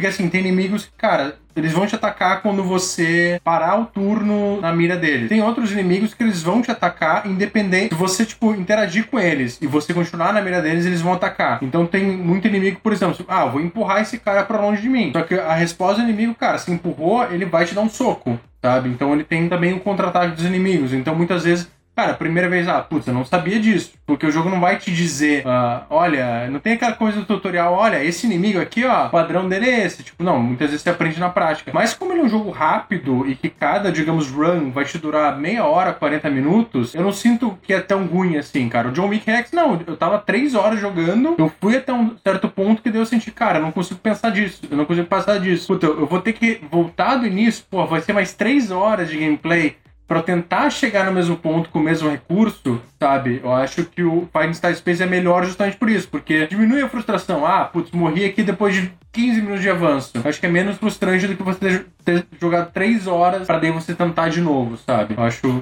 E, até a maneira como, como ele vai te recompensando, sabe? É, por exemplo, eu antes de terminar a primeira fase, cara, eu tinha falhado duas ou três vezes. Deu o jogo já, ah, não, ó, tá aqui é um novo deck para você brincar. Então, por mais que, ah, cara, eu não consegui ter, chegar no final, ele tá te dando alguma coisa, ele tá te dando uma recompensa, alguma coisa de você, tipo, sentir que o teu tempo investido ali valeu a pena, sabe? Eu acho que é, é bem interessante, assim, acho que ele é um jogo pro, assim, cara, eu lembro de outros jogos que eu peguei em Early Access, assim, acho que até o que eu consigo citar de cabeça é o Waylanders, que quando lançou, tava, cara, tinha um esqueleto de um jogo, acho que o, o Fights in Tight Spaces, uh, pra um jogo em Early Access, ele tá né? muito completo, cara, acho que ele manda muito, muito bem. Ele me parece aquele tipo de jogo que o sistemas já estão praticamente prontos, né? E, e, e, a gente já falou isso em vários podcasts, né? Como o Early Access combina muito bem com, com roguelike, né? Porque você tem o sistema praticamente pronto, mas você pode continuar iterando em cima desses sistemas, né? Então você pode ter cartas novas, pode ter decks novos, pode ter inimigos novos, né? E, e, tudo funciona dentro do, do, do, do, roguelike, né? Não é como se você sentisse que você. Opa, agora tem uma coisa nova lá no começo, vou ter que começar um personagem novo. Não existe isso, né? Você pode só jogar mais uma run ali e ver as novidades. Queria falar que eu gosto muito da, da, da estética desse eu jogo. Eu ia falar também. Eu acho que ele, Visualmente é, é, muito legal. Ele é muito simples, né? O pessoal que tá aí no, no, ouvindo talvez, né? Ele é muito simples, ele tem... Eu não saberia descrever exatamente, tá? Vou deixar isso pro Gujelmin. Mas eu gosto muito da, da, da, das escolhas artísticas, gosto muito do nome também, Fights in Tight Spaces. Acho que é um nome que desliza pela língua, assim. E alguém no chat comentou aqui que o acrônimo é FITS, né? E aí é perfeito o acrônimo, olha. Coisa Eu acabei de descobrir que aparentemente o nome em português oficial é Briga de Beco. Briga de Briga Beco. De beco. Briga bom, de Beco. Bom, bom. tá, bom. tá aqui na, na, descrição da Epic Games, inclusive. Olha eu acabei de, de ver. Ah, olha, e tem no, no Xbox também. Acho que Tem, tá, no, tá no, game, game preview, preview, do Xbox, tá? É uma coisa que eu lembrei, se eu não me engano, esse jogo ele é feito na engine, o John Wick Hex. Ah, Acho que até mesmo. por isso ele, ele tem, tem essa, essa similaridade, né? Similaridade, porque que é do Mike Bittel, né? Eu acho que a engine, no caso lá da, da Bittel Games, é a mesma que, que tá. Cara, eles, essa, esse visual ele é tipo como se fosse quase uma silhueta, né? É, assim, uma o, silhueta o, o meio... João Preto aqui, que é um, um, artista excelente, inclusive, né? Fica aí o shout out pro João, pra vocês seguirem ele no Instagram, se você quiser mandar aí, João. Mas ele falou aqui é bem intro James Bond dos anos 70, né? A- a- aquela coisa meio vetorizada assim. Realmente parece muito essa coisa meio James Bond mesmo, né? Dá pra até escutar a musiquinha. É, não, ele, ele é. É, até porque você tá jogando com agente secreto, que é terno e gravata, né? Ele tem essas similaridades, cara. Mas assim, ele é um jogo bonito, ele é bem, bem divertido, assim. Ele consegue trazer algo de novo até pra, essa, pra esse esquema de cartas, né? Que a gente sabe que, que jogo indie é, sempre tem essa questão da, da- do que, que é moda, né? Primeiro foi, acho que a, a moda lá dos Metroidvania, daí a moda dos roguelike, e agora tem, tem 500 mil jogos de deck builder disponíveis aí deck no builders Steam. e roguelikes ao mesmo tempo, olha só. É, exatamente. Cara, eu acho que. Assim, ah, a galera que tem PC principalmente, ah, acho que é legal jogar o demo no- no Steam, né? O demo gratuito ali que ele te dá a primeira fase, acho que representa muito bem o jogo. E eu acho assim, cara, se- por mais que seja early access e tenha. Imagina que eles vão adicionar mais cartas, vão mudar balanceamento. Eu acho que é um jogo que ele tá no estado legal bastante pra se você pegar no Xbox ou no, no Steam ou na Epic, né? Que também tem na Epic. Com esse early access, eu acho que dá pra sair bem satisfeito dele, assim, naquele jogo que early access ah, putz, ah, é divertido, mas, putz, ah, vou. Tipo, não é tipo Baldur's Gate 3. que, Assim, que é legal, é divertido, mas você, cara, não. Eu vou esperar sair a versão final, porque a versão final vai ser. Eu, eu sei que eu realmente vou aproveitar, sabe? Eu acho que ah, esse, esse jogo aí, ele já tá um pouquinho. Não passa um pouquinho além dele, até pela proposta mais contida, né? Que ele tem. Ah, Até pela proposta mais mecânica, digamos. Não que, é, não que Baldur's Gate não seja um jogo mecânico, né? Eu sei que o combate é um jogo, uma coisa muito importante pra Larian, mas ele tem uma, um foco maior na narrativa, digamos assim, talvez, né? E eu sinto que o Fight Side Spaces, o que, que carrega ele são os sistemas. E pelo tudo que tá falando, tipo, são sistemas que já estão bem implementados, já estão sólidos, né? É, ele tem, Então- ele tem uma parte narrativa, assim, entre as fases, tem tipo, ah, agente 11, tem que se infiltrar nesse lugar pra você ah, matar o, o cara que tá coordenando uma revolta na prisão. Daí você vai lá, ok, whatever, sabe? Ah, e, e também tem algumas questões dos even- eventos, do tipo, ah, alguém hackeou sua conta e tá pedindo um resgate. Daí você, tipo, ah, whatever, assim, sabe? Não, não, não é muito. Ah, não é um troço que você, tipo, nossa, tô envolvido, nossa, eu quero saber mais. É meio do tipo, ah, cara, tem um paninho de fundo aqui. Whatever, acho que a parte mecânica mesmo é, é realmente mais legal e acho que tá muito bem resolvida até agora. É, eu tenho uma pergunta antes, talvez, porque tu, eu sinto que tu já cobriu bastante. Pelo que eu entendi, são esses decks prontos que tu leva durante as fases, né? Que tu vai ganhando mais cartas durante a run, né? É Isso. é, é isso, né? É, tu, tu sente que é, pelos decks experimentou é aquele tipo de coisa que todos os decks são viáveis, mas muda um pouco o estilo? Ou, ou, ou- ou tu sente que, tipo, tem claramente um deck muito mais viável que o resto, sabe? Tipo, Aquele negócio que às vezes tem uma tem várias opções, mas tem uma opção boa e todas as outras tá. Tipo, tem uma opção, mas elas são meio bosta, assim, né? Cara, eu, eu acho que é meio, meio precipitado fazer esse julgamento, assim, até porque eu não, não fui o cara que jogou hardcore, jogou todas, as- fez tudo. Mas, cara, eu acho que é viável, assim, é porque eu, por exemplo, fui muito mais de, de preferência. Eu gosto muito mais do de contra-ataque, mas não porque eu sinta que ele é o mais viável. Eu sinto que ele se adapta mais ao meu estilo de jogo, sabe? Tanto que muitas, algumas cartas desse do contra-ataque, elas estão no deck básico que é meio tipo um, o balanceado, sabe? Mas eu, eu, eu sinto que ele vai se adaptando ao estilo de jogo. Ele tem um que é mais focado em ataque, você partir para ataque, tem outro que ele que eu ainda não destravei, é, que é o que eles chamam de técnico. Ele diz assim que é meio tipo, ah, é, cartas inesperadas, então imagino que ele vai ser meio que o deck da, da zoeira. Tipo, até onde eu joguei, cara, eu senti que é viável, mas cada um vai ter um estilo de jogo diferente. Até uma coisa que eu, que eu acho que seria interessante justamente o, o jogador poder também criar seu próprio deck a partir das cartas que ele vai desbloqueando. E daí sim eu acho que seria até mais difícil pros devs, que daí, cara, pra balancear isso, evitar que o cara fizesse o deck overkill ali, daí eu acho que de repente pode ser por isso até que eles não têm essa,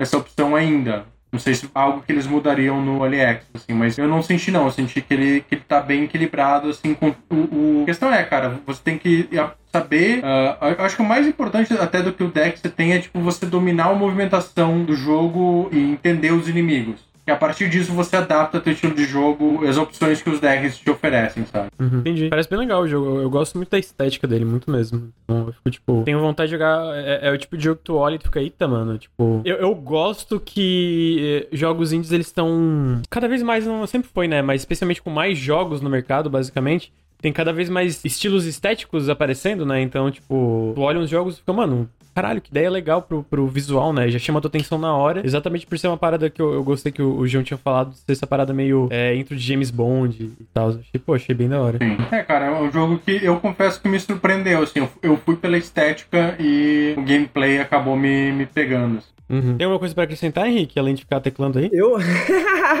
Nem tava. Mas eu acho que é isso, né? Fights in Tight Spaces. Eu só queria comentar que eu sou fã da, da questão de explorar mais roguelike deck builder mesmo. Tem que ter. O pessoal reclama, tem muito. Pode pode ter mais, sempre pode ter mais, né? Porque eu acho que tem. é, é, são ferramentas de design muito boas, assim, né? Tipo, porra, cartas, mano. É tipo, o bagulho tá aí há milênio, tá ligado? Eu vou dizer que eu nunca vou perdoar Deck Builder por uma coisa chamada Kingdom Hearts Chain of Memories. pra mim, isso aí sempre, sempre vai ser uma. Ai, enfim. não- não- Mas é, é assim, é, é, é o, é o famoso, se bem executado, pode funcionar bem. É, Chain não é o caso do Memories, Chain of Memories. é, é, no caso, o Cartas era do PS2, era do GBA, tinha diferença, porque eu lembro de jogar no GBA e ter gostado. Do- Era do GBA que teve um remake pro PS2. Ah, entendi, entendi. Eu lembro de ter jogado no GBA e ter gostado, não lembro de ter achado tão ruim, não, apesar de ter travado em certos momentos. É, então era, era justamente por isso, porque ele te travava em certos momentos e você só tipo, ah, joguinho desgraçado. entendi, entendi. Tá aí, a, a- possibilidade de fazer melhor no futuro, né? E o futuro é hoje, etc. Fights in Tight Spaces, eu joguei o jogo também, como eu comentei com o Gojomi, gostei bastante, também recomendo, deixa a recomendação aí. É um jogo muito bom. E o outro jogo que eu estou bastante interessado, e não sei se você chegou a, já chegou a ver, Gojomi, mas tem uma vibe Undertale, né? Sabe o- o- os, Aquela cópia de Mother? Nossa, os filhos dos Undertales, é, os filhos dos Undertales. Rapaz! Meu pai! Os filhos dos Undertales que vocês não puderam i- queimar. isso, isso foi o famoso low quality bait, gente. Isso é brincadeira, tá? E Everhood parece que tem algumas similaridades. E eu fiquei interessado por conta disso, né? Parece ter um RPG indie bem interessante, assim. Tem umas paradinhas de, de, de ritmo também, algumas coisinhas assim. Tem uma arte bem interessante. Eu tô olhando aqui no Steam, ele tem é, é, cara de jogo Nautilus, né? Ele tem a cara de jogo Náutico. Ele tem a cara de jogo Lucas, né? Ele tem a cara de É, Lucas like. ele, tem- ele tem aquela cara de jogo que o Lucas ele vai fazer um vídeo de 18 minutos falando de maneira poética Exatamente, sobre o jogo. cara, É exatamente. que ele- infelizmente, ele vai entregar pra gente em novembro. Vai, vai criar um mito, vai ter toda uma coisa. Não, o vídeo de Everhood vai sair, galera. Vai sair, não, não. Eu não, eu não Mas- prometi mas, assim, vídeo quando- nenhum. quando- Eu não prometi vídeo nenhum desse Mas jogo. era, era justamente isso que eu ia comentar, Gujelmin, porque eu achei o vídeo, o trailer do jogo interessante, achei o jogo interessante, mas aí o Lucas falou, pô, tô jogando esse jogo aqui, será que você não tem uns textos pra recomendar sobre esses temas? Caralho, que arrombado, mano. Não é pra, não é pra jogar pra aqui. galera, não, mano. Tô pensando aí, talvez, em fazer um texto, não sei o que. Aí eu gostei tanto das perguntas do Lucas que eu fiquei, caralho, se o jogo ele cita, né, essas perguntas, porra, eu quero ver um vídeo do Lucas sobre esse jogo. Você não quer ver um vídeo do Lucas sobre esse jogo, Gelmin? Eu quero ver um vídeo do Lucas sobre todo o jogo, cara. Eu acho aí, que todo, então. todo jogo bom merecia um vídeo de 18 minutos do Lucas falando de forma poética, cara. Mas lembrando, Aliás, o Lucas não prometeu Lucas, nada sobre esse jogo. Ao eu só vivaço, estou comentando cara, que quanto- eu fiquei muito na expectativa. Quanto, quanto que você, você cobra pra fazer um ASMR declam- declamando poesias, cara? É, A sua- a sua 10 voz 10 mil suave. reais, 10 mil reais, 10 mil. Que isso, 10 mil reais, cara? Que isso? Eu, eu, eu, eu faço o mercado Cara. do mês com esse dinheiro, cara. Cara. Carne. Bom, é, agora que você voltou, Lucas, então explica pra nós por que, que esse jogo é tão interessante assim. Você que, inclusive, fechou o jogo, acabou de fechar o jogo, né, Lucas? Acabei de fe- fechar Inclusive, o jogo, me- valeu a pena você deixar o seu convidado é, 20 minutos no vácuo, esperando o começo, digamos, de uma gravação de um podcast teórico, assim, é, pra terminar esse jogo, Lucas? Valeu, valeu, mano. O final desse jogo é muito. é Esse jogo é muito bom, cara. Esse jogo é muito bom. Ele. Que é Everhood, mano? Everhood é a forma mais rápida de, de, de explicar Everhood. Undertale com Guitar Hero. Undertale com Guitar Hero. É... Ele é um RPG onde você acorda num mundo estranho. Ele num mundo estranho, ele é pixel art, onde você perdeu o seu braço e você precisa recuperar seu braço. Você é um boneco de madeira. E é isso. Quebrou, velho! Quebrou meu braço! Quebrou, o meu braço, velho! Começa, é tudo muito estranho. Tem um cara que roubou o teu, teu braço, tu vai atrás dele. Cara, é porque é foda. Eu quero falar dele, mas eu não quero dar spoiler. Mas ele é um jogo onde as batalhas do jogo, é, pelo menos boa parte. É literalmente, eu, eu, fa- eu falo Guitar Hero porque é isso, tu tá tipo numa parada. A arena de combate, pensa naquele negocinho do Guitar Hero que vão descendo as notas, né? E aqui vão descendo coisas onde tu tem que desviar. É como se viessem notas e tu tem que desviar das notas, Eu né? não sei nem onde eu tô, velho. Cara, ele é um jogo. Ele começa te perguntando, falando que tem um propósito, que tem uma tarefa. Ele fala que é, tu tem que ali recuperar o teu braço, e aí tem entidades que conversam contigo. O, o- tu entra, tá passando a tela agora. Quando tu entra no meio do jogo é Everhood, an ineffable tale of the inexpressible divine moments of truth. É, que play, play very good Steve Pinar. I don't make uma história, eu não sei traduzir exatamente ineffable, mas vamos dizer, uma história inacreditável. Os momentos inexpre... inexpre... inexpre... Cara, cadê o Henrique nessas horas, mano? Porque ele é muito bom de, de, de palavras. Não é, é pra, é pra gente, é, é, é pro host desse tipo de coisa ali. Mas, cara, ele é um RPG de aventura no sentido, tipo, não tem muito equipamento. Então, por isso que eu cito Undertale, ou talvez outros jogos, eu não joguei o Mori ainda, mas a galera fala. Mas, sabe, esses jogos tipo Modern, Undertale, o Mori, onde eles têm é, uma ambientação mais estranha, sabe? Uma parada mais... Os diálogos não são, sei lá, pegar algo como Final Fantasy, aquela parada mais, mais séria, sabe? Tipo, ele tem momentos sérios, ele tem momentos creepies até, momentos assustadores. Mas, tipo, tem um monte de conversa que é, ah, subversão de expectativa, tu acha que vai ser alguma coisa assustadora, mas é, é só zoeira. Tem um momento no jogo que tá jogando, tipo, board game com a galera. É, tipo, umas paradas bem. Se identifica, né? Pra ser uma coisa mais comum, mas, mas não ser uma parada tão sobrenatural. Mas ao mesmo tempo ele é muito estranho, né? Então é isso, tá, tipo, nesse, né? É, vamos dizer, metade do jogo tá atrás do braço do personagem. Quebrou, e aí, quando tu recupera o braço do personagem, aí ele meio que vira outro jogo. Até o próprio sistema de batalha ele vira outro jogo. Então, só que daí eu não, eu não quero falar exatamente o que acontece quando tu pega o, o braço de volta, né? Mas eu sinto que ele faz umas perguntas, umas coisas bem legais. Eu sinto que, por ser um jogo que é abertamente, abertamente inspirado em Undertale, inclusive tem uma batalha. O primeiro é, é criatura que tu enfrenta. Você jogou Undertale, Felipe? Eu não joguei Undertale, Lucas. Desculpa, eu sou, eu sou uma falha como Uhum. indie gamer. Desculpe! Mas conhece, sabe a florzinha do Undertale? Já viu ela? Já vi ela, mas eu não, não- eu não sei contextualizar ela dentro do, do jogo. Então, é, é- eu sei- assim, eu, já- eu já, eu já vi bastante Undertale, que tem toda a questão do caminho genocida, o, o pacifista, que ele brinca muito com mecânica de RPG, mas eu não. Eu mesmo jogar, jogar mesmo não joguei. Eu diria que o Everhood é uma subversão das subversões de Undertale, digamos assim. Ele abraça abertamente muita coisa de Undertale que, que Undertale fez, né? Mas Lucas, me, fa me fale uma coisa, cara. Você comparou bastante com o Guitar Hero, cara. Você sente que ele é um jogo que ele pega muito nessa questão da skill, como era o Guitar Hero, ou ele, digamos, ele meio que se inspira, tem essa influência, mas o cara, tipo, ah, mano, não quero, não gosto de guitarrinha, não sei o que, ele, ele ainda funciona, sabe? Não... Minha pergunta é, ele, ele pega muito na questão mecânica, na dificuldade, ou você sente que não é esse o foco? Ah, não, não é. Ele, ele é um jogo musical, mas ele não é um jogo rítmico. Tipo, Guitar Hero tu tem que, tá, tem que seguir o ritmo da música. Tipo assim, quando eu cito Guitar Hero é porque é, é, as notas vão descendo ali, que tem que desviar meio que um pouco na batida da música.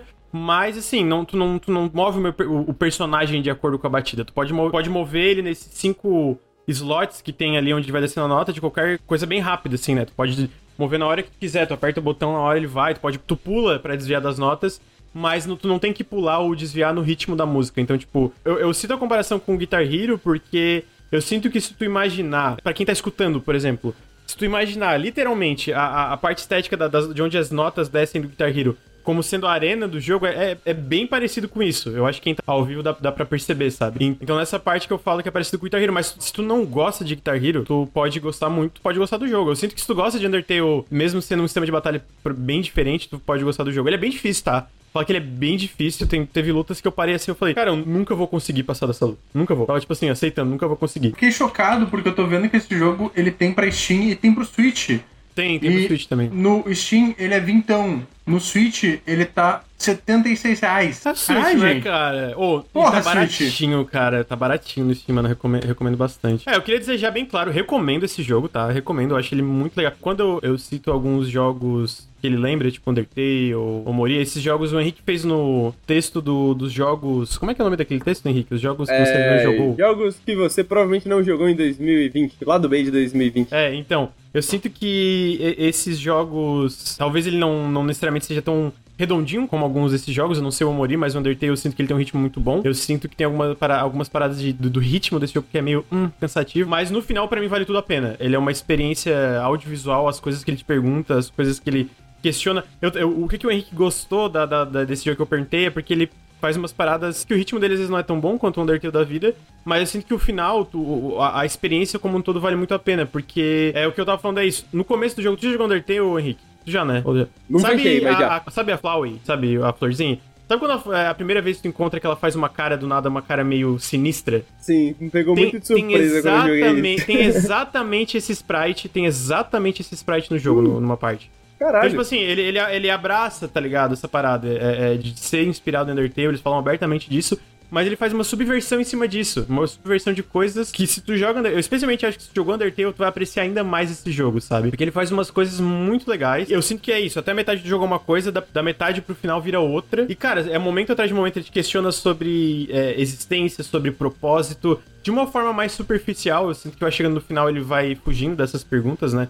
Não foca tanto nelas, mas eu sinto que, cara, é, é toda hora momentos surpreendentes, digamos assim. E eu, apesar de eu não ter me apegado em nenhum personagem no nível que eu me peguei a uns personagens de Undertale, por exemplo, ele tem, no final, tu, o elenco fica em ti também, sabe? Acontece coisas que tu eita caralho, isso aqui que vai rolar agora? Eu fico meio assim, parece que eu não tô conseguindo falar muito dele, porque tem coisa que eu não quero dar spoiler. Eu sinto que é o tipo de jogo que, quanto menos spoiler, melhor, mas o que eu posso falar sem spoiler é que a parte de luta dele, a parte da- da- das mecânicas, a parte do sistema de batalha e as boss fights. E é meio que toda a luta desse jogo é uma boss fight, digamos assim, né? Mano, tanto esteticamente como a parte é, sonora são incríveis, assim. São incríveis. Algumas das lutas mais elaboradas, eles brincam muito com percepção. Então tu tá naquele negócio ali na, na- na- nessa, nesse é, campo de batalha, né? Que é meio Guitar Hero vibes. Ele começa a virar e fica de cabeça pra baixo e começa a distorcer, tipo, como se tivesse Alguém tivesse dado LSD pro jogo e começa a moldar tudo, as luzes e cores, e aí começa a brilhar e piscar e um monte de coisa. Então, é, ele, dentro dos sistemas que ele oferece, ele também subverte muito as. Tipo, ah, ok, me acostumei de como funciona o sistema de batalha aqui. De repente ele bota uma, uma camada a mais a partir da metade do jogo que muda tudo. Aí tu fica, eita porra. Ok, defensivo e ofensivo agora mudaram como eu vou enxergar essas lutas. E tem é, eu, eu sinto que o Rhythm Doctor é um exemplo de como subverte, mas esse jogo não é bem rítmico, né? Mas dentro do- da- da- das batalhas é isso. Toda hora uma surpresa em cima da outra. E para além disso, tem vários minigames, assim. Tem uma parte que mostra no trailer do jogo, inclusive, que tu assiste. Que é tipo uma corrida. Tu tá tipo numa parada meio Mario... Não é Mario Kart a palavra, Mario Kart classicão, Parece assim. muito Top Gear ou É, Top Gear, eu acho que é mais. cena de corrida do Chrono Trigger, tá ligado? No futuro. Sei, sei, lembrei. Caralho, aham. me lembra muito essa cena enquanto eu tava assistindo aqui no trailer. Então, cara, tipo assim, é um jogo que. É, é porque eu não quero dar spoiler, sabe? Mas eu sinto que os momentos que ele vai construindo coisas pra ter uma, um payoff, né? Tipo, ah, tem isso aqui, isso aqui, esses mistérios, e a gente vai tentar explicar algumas dessas coisas, não todas, indo mais pra frente, conforme tu vai avançando. E eu sinto que os payoffs sempre eram muito bons, sabe? Tipo, ah, ok, eu acho que agora eu vou entender isso aqui. Porra, legal, legal pra caralho.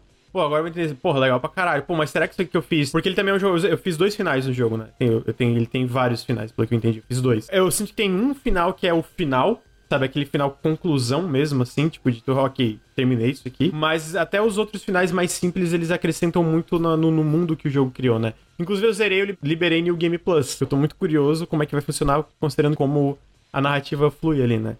Então eu tô tentando, eu tô falando muito por cima de tudo porque é o tipo de jogo que eu não quero dar spoiler. Mas é um jogo que eu recomendo muito pra tu jogar se tu curte Undertale, se tu curte jogos é, musicais ali, o sistema de batalha, ele é bem difícil. Eu sinto que, pô, isso foi uma coisa que eu, eu fiquei empacado várias vezes. Eu falei, cara, porra, difícil pra caralho, mano. Eu não esperava que fosse tão difícil um jogo desse estilo aqui, mas realmente tem momentos que são muito difíceis, mas eu- é- é- ele, é, ele é fascinante. Eu, eu, eu comecei a jogar ele de forma descompromissada. Eu falei, mano, eu vou ver isso aqui. Parece interessante e tal. E foi antes mesmo de eu ver algumas outras pessoas comentando dele no Twitter. E aí no fim eu fiquei, mano, ainda bem que eu, que eu, que eu testei, tá ligado? Que eu fui atrás dele. Um conto inefável da inexpressibilidade dos momentos divinos da verdade. Da inexpressibilidade, né? De como. Da, é, é um conto inefável, o inefável já é que é difícil de falar, né? Já é difícil de contar. E inexpressíveis, porque é difícil de falar também sobre, né? Os divinos momentos da verdade. Então acho que é um, um, um tema, assim, que me interessa muito, assim, quando eu vejo, assim, caralho, todas essas palavras nessa ordem parece bom, parece bom pra caramba. Mas o, o pessoal trabalhou na hipérbole aqui, né? Tipo, puro e simple, you're in for ride. Tipo, pra, ter, ter, pra falar de, de maneira direta, olha, galera, vai ser foda. Basicamente, o pessoal aqui... é Ma- Mas eu, eu, eu- sinto que o exagero faz sentido quando tu joga, sabe? Tipo, Inexpressível? tu começa o jogo, se não me engano, bem no comecinho, tem, é um, é, tu começa tipo uma entidade, assim, tipo uma parada toda psicodélica, falando que tem um papel, tem um propósito. E aí ele pergunta se tu quer saber uma. Como é que é? Uma verdade indescritível. É, ai, mano, não lembro agora. Uma verdade inescapável. É uma coisa assim. Jovem, jovem, essa é uma verdade inenarrável. Vem cá, jovem. É, mas é nessa vibe, a gente pergunta se quer saber. Ele fala. eu, po- a, a- coisa fala pra ti, né? Fala assim, é, eu posso te contar, isso pode te ajudar, ou isso pode corromper a própria essência do seu ser. Eu falei, não quero saber não. Aí o jogo, o jogo te pergunta três vezes sobre isso. Eu, eu falei não as três vezes. Fala, ó, eu posso te contar uma verdade. Não, eu posso te contar a segunda verdade. Eu falei, não. Aí quando, tu, quando eu terminei, eu posso te contar a terceira verdade. Eu falei, também não. Só que eu fico perguntando, é, e se eu tivesse falado assim? Entendeu? Então, tipo, nisso também eu imagino que pode mudar É muito pergunta, né? o O é final, como tu progride no jogo, etc. E, e eu acho que ele tem muitas dessas coisas, sabe? Coisas, cara, tipo, completamente bizarras, assim. Tu, fica... tu pode falar sim ou tu pode falar não. Eu falei, não, não quero saber. Vou, vou, ficar, vou ficar no mistério aqui. Mas às vezes tu fala sim, e aí, será que vai corromper a essência do seu ser se você falar assim? É uma boa pergunta, né? O que que é corromper também, né? O que que ele- o jogo quer dizer com isso, né? Parece bem interessante, mano. Parece ser um jogo, um, um jogo que eu tô bem, bem animado pra jogar, assim. Depois que você conversou um pouco comigo, falei que eu ia jogar, inclusive, pra entender, né, os temas do jogo. E estou animado, estou animado. Esse final de semana tem. Esse final de semana tem. Bom, algum comentário mais, Gujomin e Lucas, sobre o Everhood? Comprei a trilha sonora também, a trilha sonora é muito boa. Fala, fala. Eu, eu converso com um jogo que me parece muito interessante, mas eu tô tão ferrado de coisa pra jogar. Eu tenho que terminar o Persona 5 Strikers e tal, então ele é um jogo que eu provavelmente eu vou. Pior, pior que essa parte de Guitar Hero, o combate tá parecendo muito interessante, mas é um jogo que eu vou. Não vou esperar aparecer no Game Pass, né? Inclusive. Você que tá falando do Game Pass, ah, você tem no PC já liberaram agora os jogos da EA. Eu acabei de conferir aqui e olha, se você reclamava do Origin, o novo software da EA, é tão horrível quanto. É. Ah, cara, é é- é- esse jogo ele tem cara de que ou vem pro Game Pass ou logo tá no Humble, Humble Joyce. Então eu vou esperar. Eu decidi esperar mais porque. Eu decidi esperar.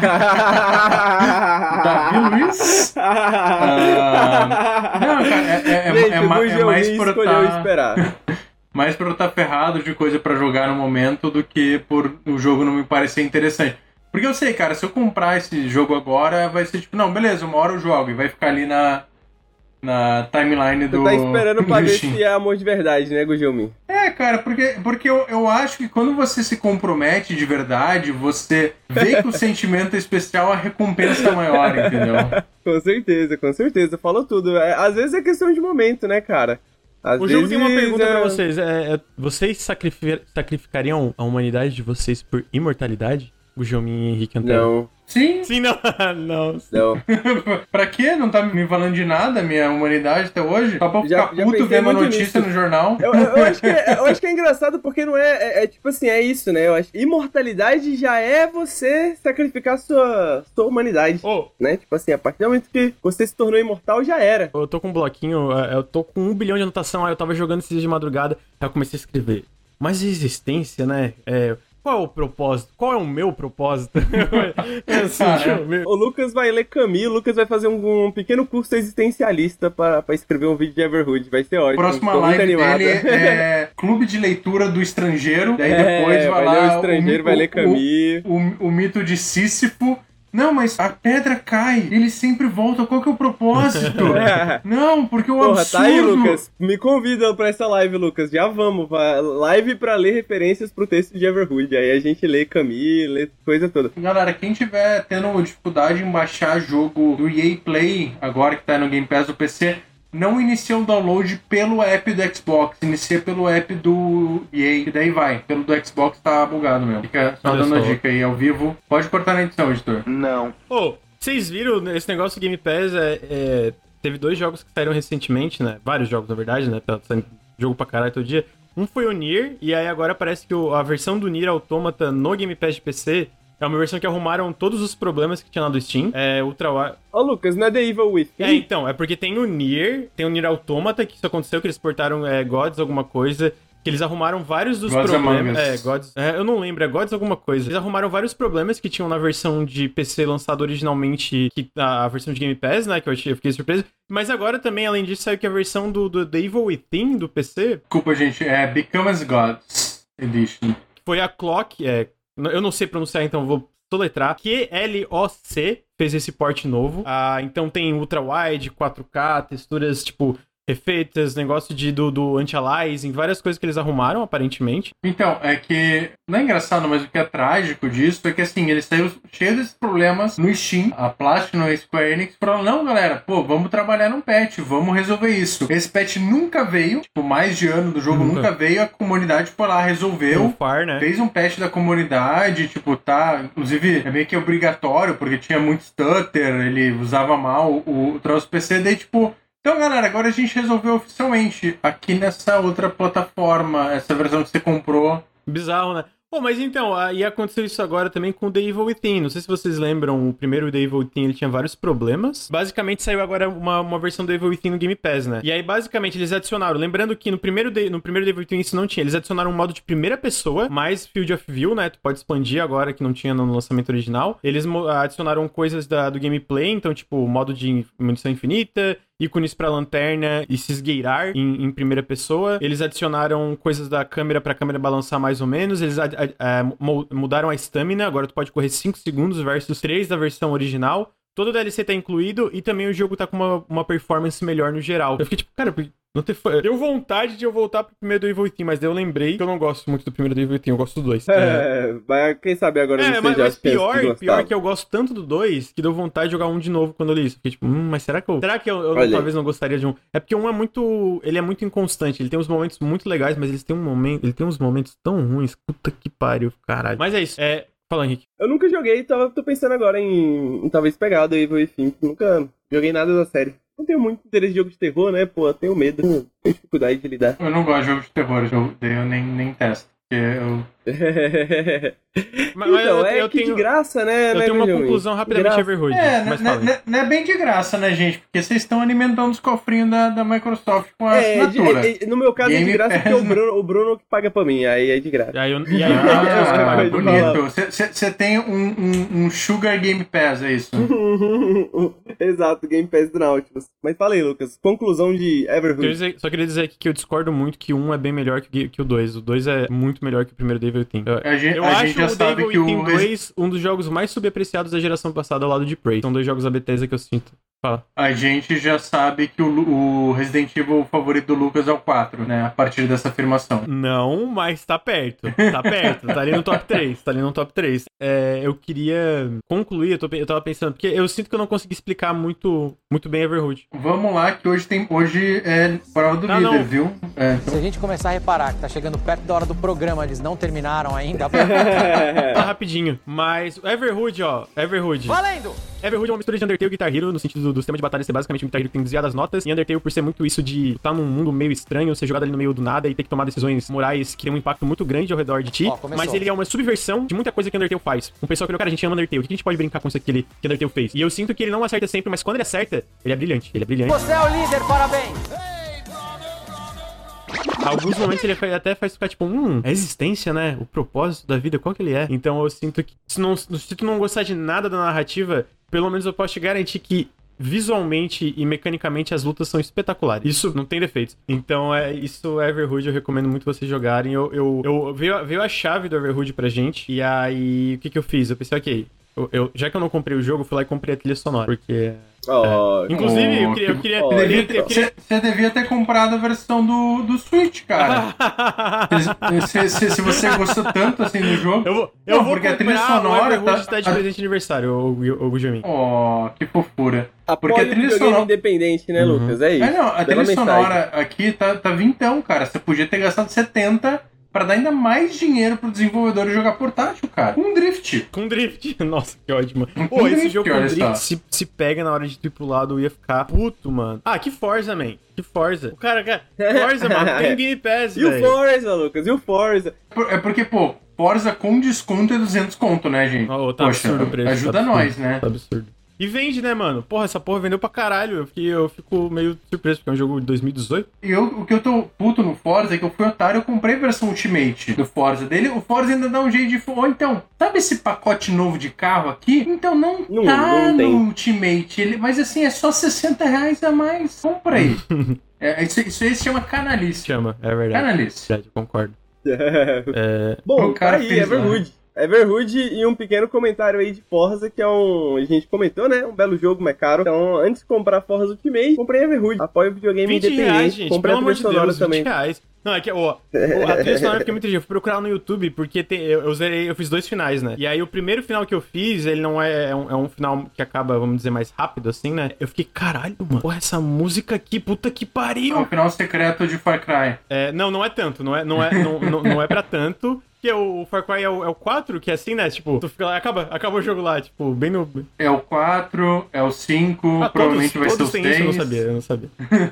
Mas, então comprem, é muito tá baratinho, tá 20 reais, tá um preço.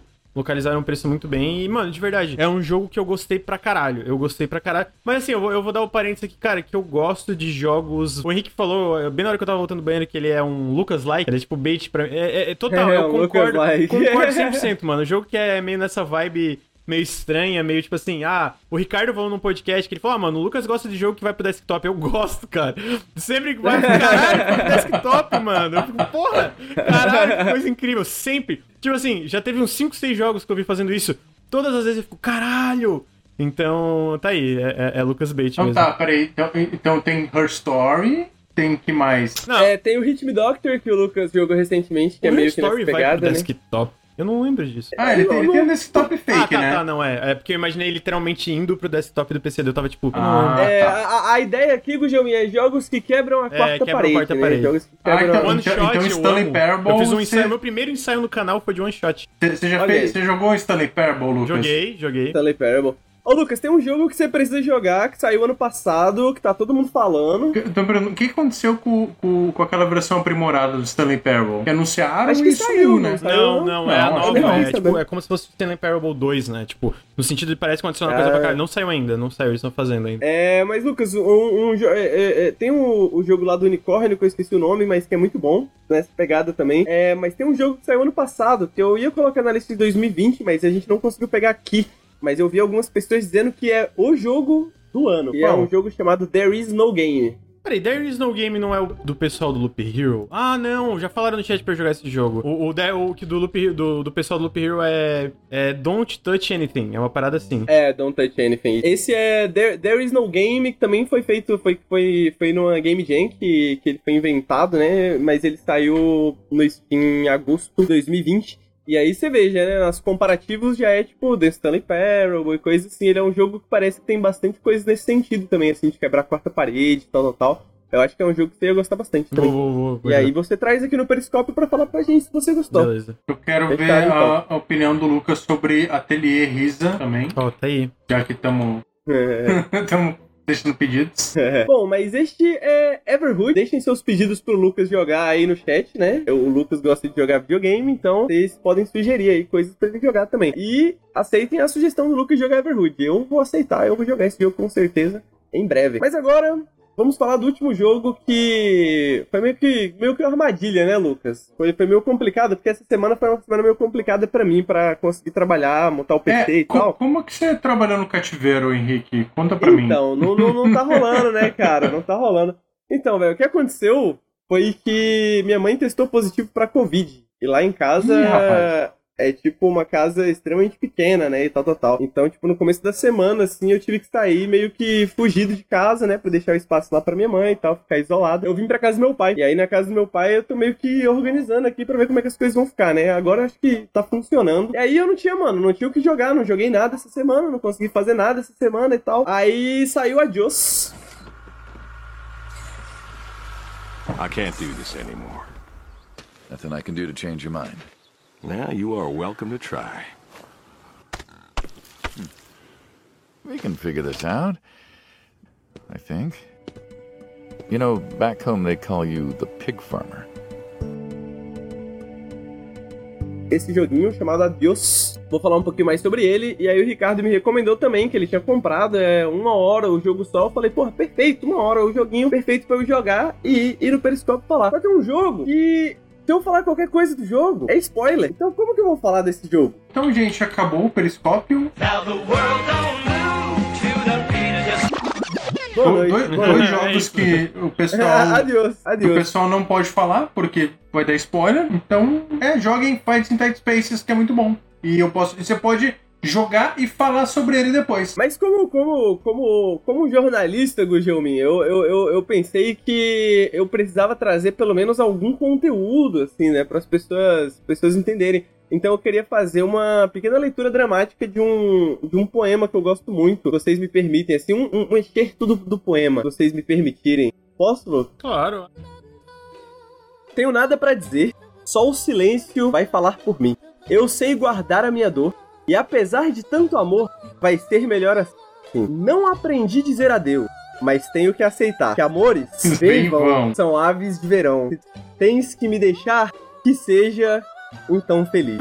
Não aprendi a dizer adeus, mas deixo você ir, sem lágrimas no olhar. Se o adeus me machucar, o inverno vai passar e apaga a cicatriz. Então, espero que. espero que vocês tenham gostado. Eu dei o Henrique. Ricardo tá puto, mano. O Ricardo sugeriu pro Henrique pra ele vir falar podcast. Ele tava assim, É. "Pô, eu quero ouvir de adios. Aí tá. oh, ele. eu vou acrescentar um negócio, o Ricardo acabou. Pra quem está no podcast e não está entendendo, o Henrique fez essa. O Ricardo ficou tão, tão puto que ele entrou na sala do Discord pra falar que o Henrique é um arrombado do caralho. E tá- Ah, pô, Ricardo, aí você Tá aí gravando? Pode, mano. Aí- Não, você tem que gravar, você tem que gravar então.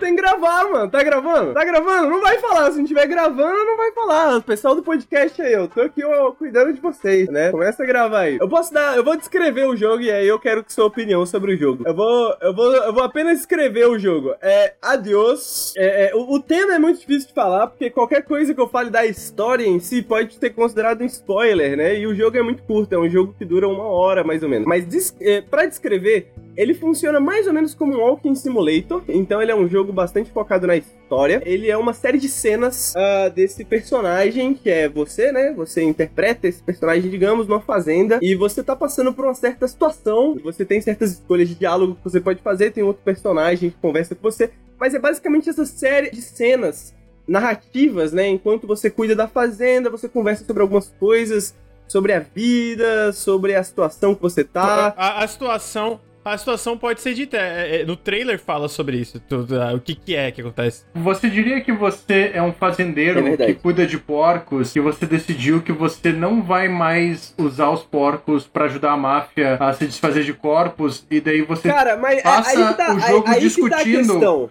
com um cara que Aí que tá poderia a te assassinar. O trailer, o trailer fala, mas o trailer passa por exatamente esse mesmo problema que a gente tá passando aqui agora.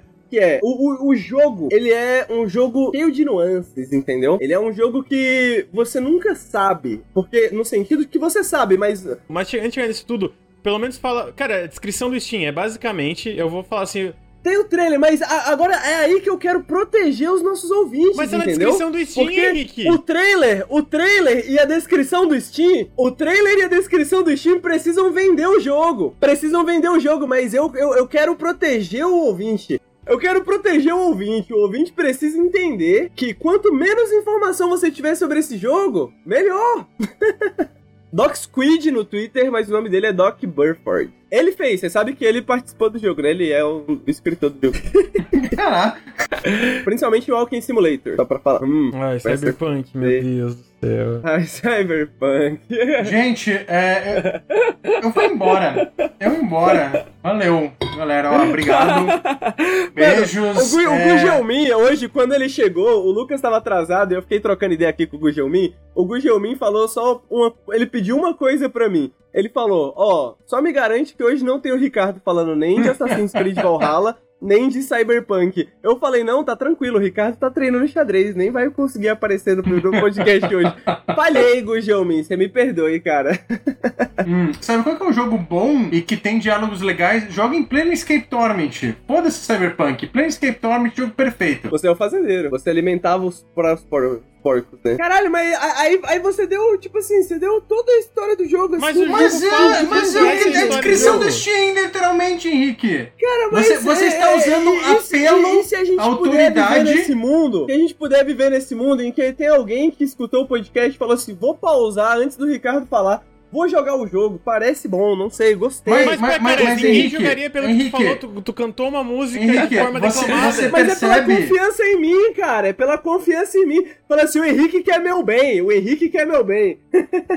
Olha só, é o seguinte, o Ricardo não tá gravando áudio, então vai embora, vai embora, Ricardo. Deixa eu só perguntar uma coisa. Henrique, você não acha que você chegar e tipo falar, olha galera, eu não vou falar nada para vocês sobre esse jogo, mas ele é muito bom joguem. Você não acha que é um apelo à autoridade que muita. Que, tipo, cara, eu, dá, me dá alguma coisa de pelo menos por que é tão bom? Porque para mim parece, tipo, muito. Eu ia, eu ia falar desse, disso que o Ricardo comentou. Reducionista, o Doc Burford, cara. Pra quem não conhece o Doc Burford, ele é o criador de. É, não sei como isso vai estar no podcast, mas foi que o Ricardo entrou na cal no meio do periscópio para xingar o Henrique, porque o Henrique demorou 40 minutos para não explicar o que, que era minimamente o jogo. Apoio o meu colega Ricardo nessa vez especificamente, porque eu acho que sim, tá errado. Mas, mas, é, para quem está escutando, quer ouvir na íntegra tudo o que aconteceu, o caos que foi, venham ver o arquivo aqui no Twitch, porque o Ricardo não estava gravando áudio, então isso não vai para o podcast. Mas a gente está falando de Adios. Adios, o Henrique vai, vai fazer agora. Eu vou explicar rapidamente. É sobre um fazendeiro que não quer mais trabalhar com a máfia. Ponto. Tem um contexto ainda mais legal, mas se eu falar o contexto ainda mais legal, o Henrique vai começar a chorar. Então eu não vou explicar eu acho que você deveria ir no jogo no, no, escuro. Vai no escuro, mano. Pega o jogo. É um jogo de fazenda, de conversinha, de historinha. É um jogo feito pelo Doc Burford. Pra quem não conhece, ele fez Paratopic também. E se você jogou... Não sozinho, né? Ele, ele ajudou a escrever, né? Não foi ele que... O é, não foi só ele, eu lembro que teve mais. É mesmo, eu achava que o Paratopic era ele sozinho. Esse também não foi ele sozinho, É, tá? teve. Esse foi um, um, um estúdio que ele fundou. E é, ele é o designer principal e escritor, mas... ah, tem um programador envolvido, acho que tem um E, artista e- envolvido e também. a- a- era uma, uma, uma mulher que era diretora de arte, daí ela foi trabalhar na Thunderful, né? Que é o pessoal do The Gunk, etc. também. Ah, olha É um jogo bonito, cara. é um E- jogo, é um jogo e- visualmente é um- bem, bem legal. Eu acho legal o visual.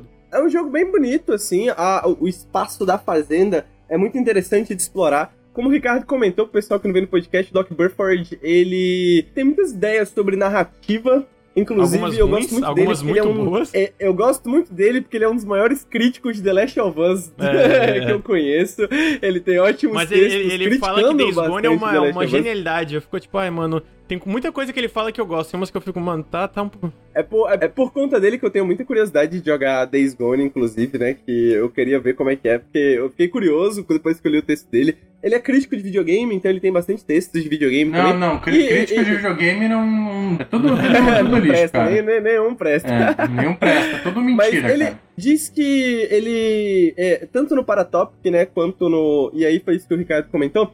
Ele, ele é muito insatisfeito com a, a maneira que o Walking Simulators, principalmente, lidam com a questão de design, né? Ele acha que... Uma coisa que ele fala, que eu gosto muito, é que ele acha que é muito solipsista. Solipsista voltado pra si mesmo, né? No sentido que é um espaço vazio que você explora e tal, tal, tal. Então uma coisa que ele queria ter é um outro personagem com quem você pudesse dialogar, né? Com quem você pudesse existir ali naquele espaço. E isso tem no Adios. Ah, outra coisa que ele queria é. O que eu acho que não é nada tão revolucionário assim, ok? Eu acho que não é nada demais isso, na verdade, mas ele coloca muito a questão de você ter certos, certos momentos de interatividade enquanto você dialoga. Né? Então esses diálogos acontecem, como eu falei, enquanto você cuida da fazenda, né? Ah, Esse personagem ele tá te acompanhando enquanto você cuida da fazenda, enquanto você tá, por exemplo, pegando o esterco, né? E aí você tá tendo um diálogo sobre a vida, sobre a morte, sobre o mundo, sobre a guerra, sobre o luto, sobre várias ideias muito interessantes que eu acho que o jogo explora de uma maneira muito cheia de nuance. E aí, por isso, eu acho que seria um crime. Seria um crime. Seria um atentado ao pudor. Eu tentar descrever esse jogo aqui, eu tentar descrever a história desse jogo.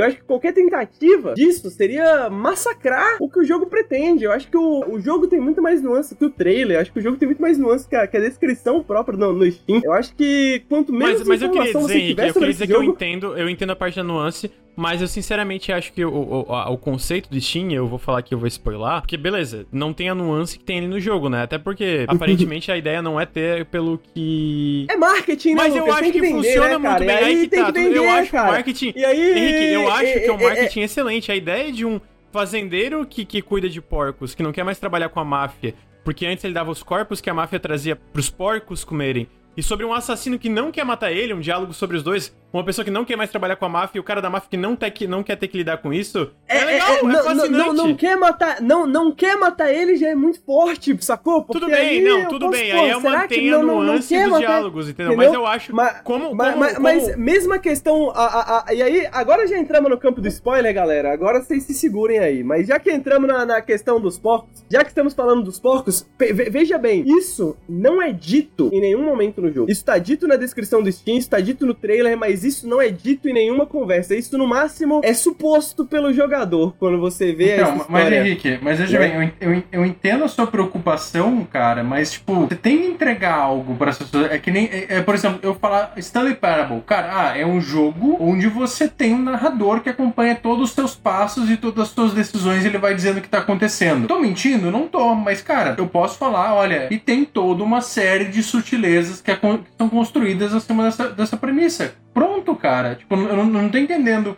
por que você, se- tá se incomodando tanto de eu dar pelo menos uma sinopse básica do Adios e falar, olha, essa é a premissa básica, mas olha, confia em mim que vai muito além disso, ele tem muito mais sutilezas, ele, sabe, ele, ele, ele te entrega uma... uma, O uma é do contra, trama mano. muito mais complexa. O, o criador escreveu essa porra de mas- descrição. mas- Briga com a porra do criador. Mas se eu entrar em detalhes, eu estarei estragando a experiência pra vocês. Eu tô Ponto, adorando que o. Gugelmin tá levando muito a sério, mas você já teve essa experiência, Gugelmin, provavelmente. Acho que todo mundo já teve essa experiência, por exemplo, você, você liga a TV um dia, tá passando aquele filme, ou então você baixa aquele filme que você não, não- nem lembra mais sobre o que, que é, aí você começa a assistir. E você tem uma experiência da hora, tá ligado? Por conta disso, às vezes por conta dessa surpresa, inclusive. Nunca teve essa experiência, cara? Um jogo estranho, assim, que você encontrou uma room aleatória, assim, e você, ah, vou baixar aqui o nome, parece bom. Aí você baixou e começou a jogar. Tá ligado? Eu acho que é, é- é esse tipo de experiência que esse jogo não pede, mas eu acho que, que auxilia,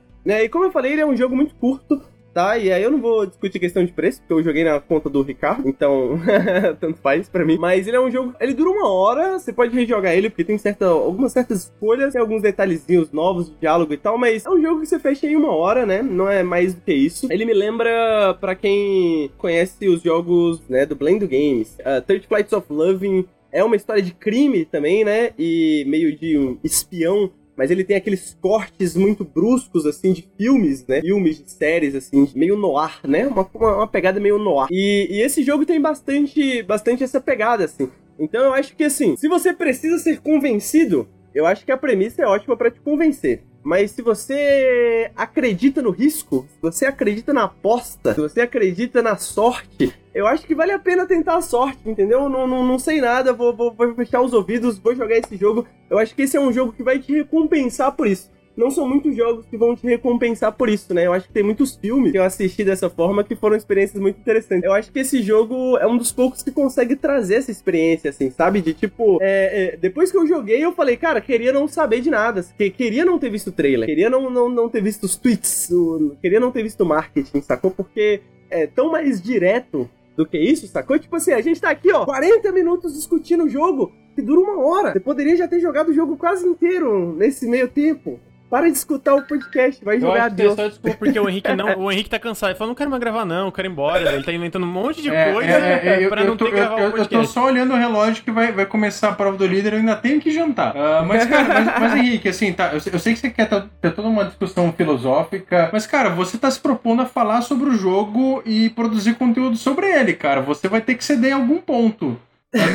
Mas tá Não- cedido, tá, tá, tá cedido. Falei do Doc Burford, trouxe, trouxe informações justamente porque trouxe, trouxe a letra do Leandro e Leonardo. Você não gostou da letra do Leandro e Leonardo, Guilherme? Cara, mas a, uni- a única coisa que eu digo é, se você tá falando com o teu público, se você tá querendo convencer as pessoas a pelo menos se interessar no jogo, se você che- só chegar e falar, olha, confia em mim, é muito bom, vai na SEGA, o único parâmetro que o cara vai ter pra chegar é, cara, tá, eu conheço o Henrique, é, é- essa é pela Não, mas, mas, mas, mas, mas, mas e, mas e a estrofe do, do Leandro Leonardo? Você acha que essa não é É, uma boa Henrique, eu tenho um poema pra você. Eu vou declamar um poema pra você. Passa o controle que eu passo por essa fase. Passa o controle Ai, que eu passo Deus, por essa fase. mais, cara. Videogame, videogame. Quando ela vem, quando ela vem, a gente an, an, an, an, an e joga videogame. Pronto. é isso que eu tenho pra responder pra você, Henrique.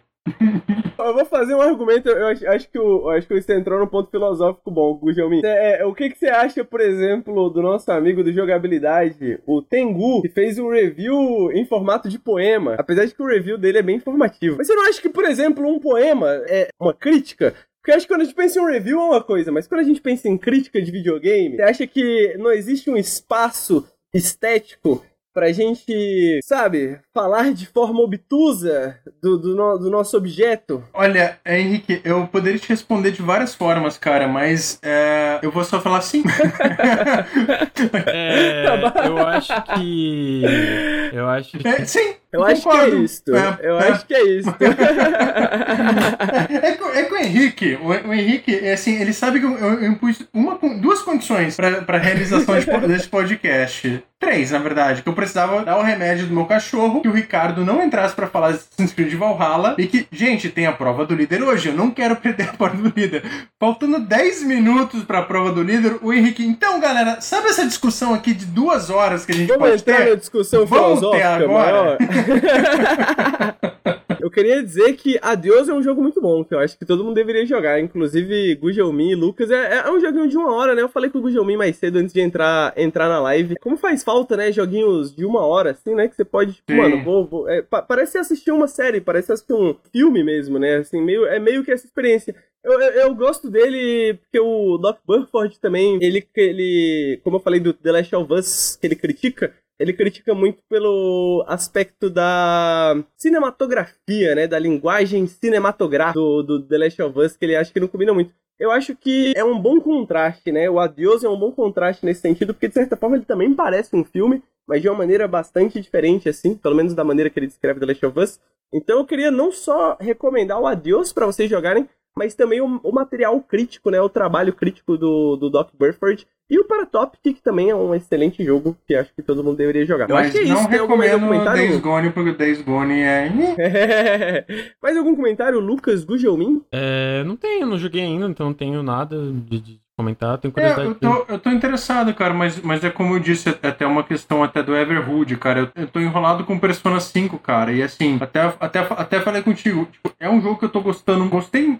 Queria gostar mais, né? Mas é um jogo, cara, que já me consumiu 30 horas e eu sei que tem pelo menos mais umas 10 horas pela frente. Ah, eu de vez em quando queria ter mais dessas experiências e, cara, que duas horinhas, três horinhas me resolvia, sabe? Eu, eu- o Edios até, até enquanto a gente falava, eu já coloquei ele na minha lista aqui de wishlist do Steam, porque é um que eu definitivamente vou, vou querer jogar, assim, que essa, essa premissa que eu li, apesar do Henrique ter proibido a gente, né, de, de a premissa do jogo, O Henrique é o cara me que me pareceu xingou na bem minha análise do The interessante. Messenger, porque eu digo que é um Metroidvania. Eu não falei isso não, cara. Eu não xinguei do The Messenger. Aham. Xinguei? Eu Não, xinguei? é, tu, tu eu te- nem sabia, eu nem, te- eu nem cheguei nessa parte do The Tu teria Messenger. Eu fiquei sabendo porque depois. eu falei que ele virou um Metroidvania, sendo que tá no trailer do jogo que ele virou um Metroidvania, então... Porra, eu não, não, não- nem joguei o The Messenger. Na verdade, eu demorei pra descobrir isso, inclusive, né? Eu descobri depois que vira um Metroidvania, hein? Parece uma boa surpresa, parece uma boa surpresa. Eu só queria dizer que Fights in Tight Space é bem legal. Ah, eu acho que tá um pouquinho caro só, assim, sendo bem sincero, eh, apesar de, como eu ter falado, ele tá muito completo, mas é tipo cinquentão, assim, é quase, sei lá, um quilo de carne de segunda hoje em dia. Cara, eu, eu acho que vale o dinheiro, mas de repente acho que vale esperar um pouquinho, reduzir, porque ele é meio breve, assim, a experiência, sabe? Eu sei que, ah, tem toda a discussão de, ah, dinheiro por game, mas eu acho que enfim, eu não colocaria ele necessariamente na minha lista de prioridade, mas eu acho que quem gastar, quem tiver essa grana, não vai se arrepender. Bom, tá aí. É, pô, eu gostei que hoje a gente trouxe, tipo, três jogos indizinhos, né? Tipo, achei que foi uma seleção da hora de, de jogos hoje. É, Fights in Tight Space, Everhood, Adios, e a gente ainda fez uns comentários ali sobre o Super Mario e teve outro jogo que tinha falado, Guilherme, mais cedo. Bem no comecinho do, do podcast, a gente falou sobre outra coisa? Persona, eu acho que foi. Pers- foi talvez Persona? Não. Acho que foi Mario, a gente falou de Super Mario e Super Mario, Super Mario Bros. é, veio um pouquinho de John Wick Hex Ah, é, a gente meio. falou bastante de Breath of Fire também, né? bastante de Breath of Fire. Bafo, ba- bafo de fogo. e Forza, e Forza. Uma bela seleção de jogos hoje, uma bela seleção. Só pra quem assiste Periscópio ao vivo, às 8h30 na quinta-feira, né? Pra poder ver o Lucas com toda a sua sensualidade jogando o cabelo pra lá. Se você gosta do Periscópio, por favor, cogite apoiar a gente, né?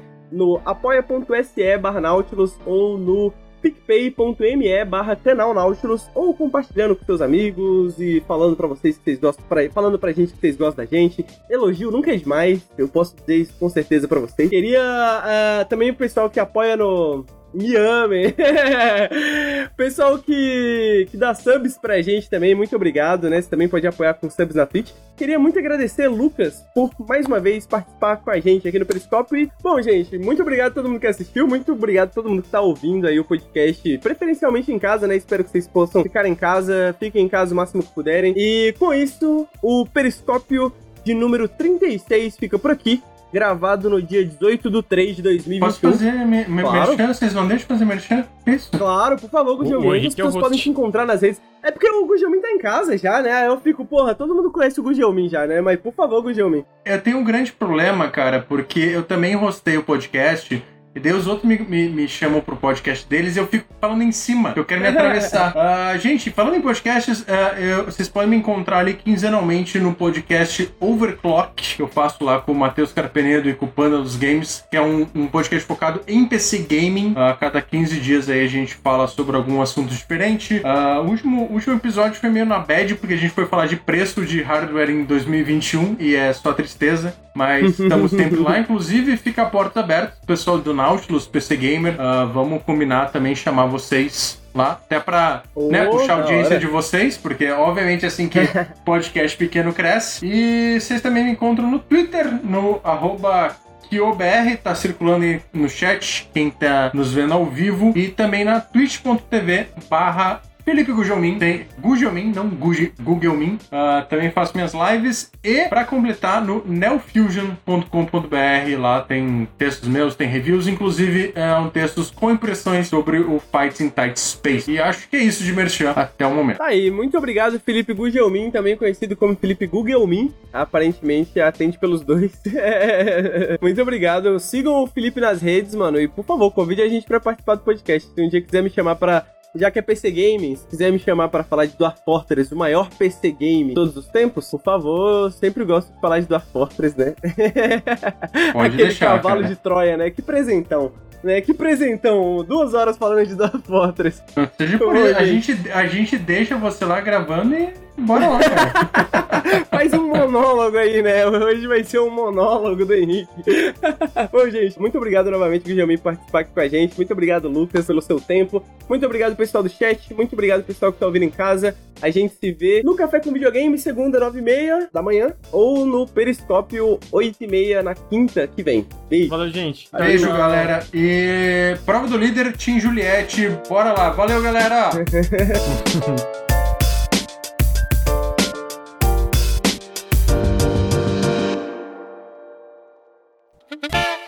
Esse podcast foi editado por Marlos Sanuto.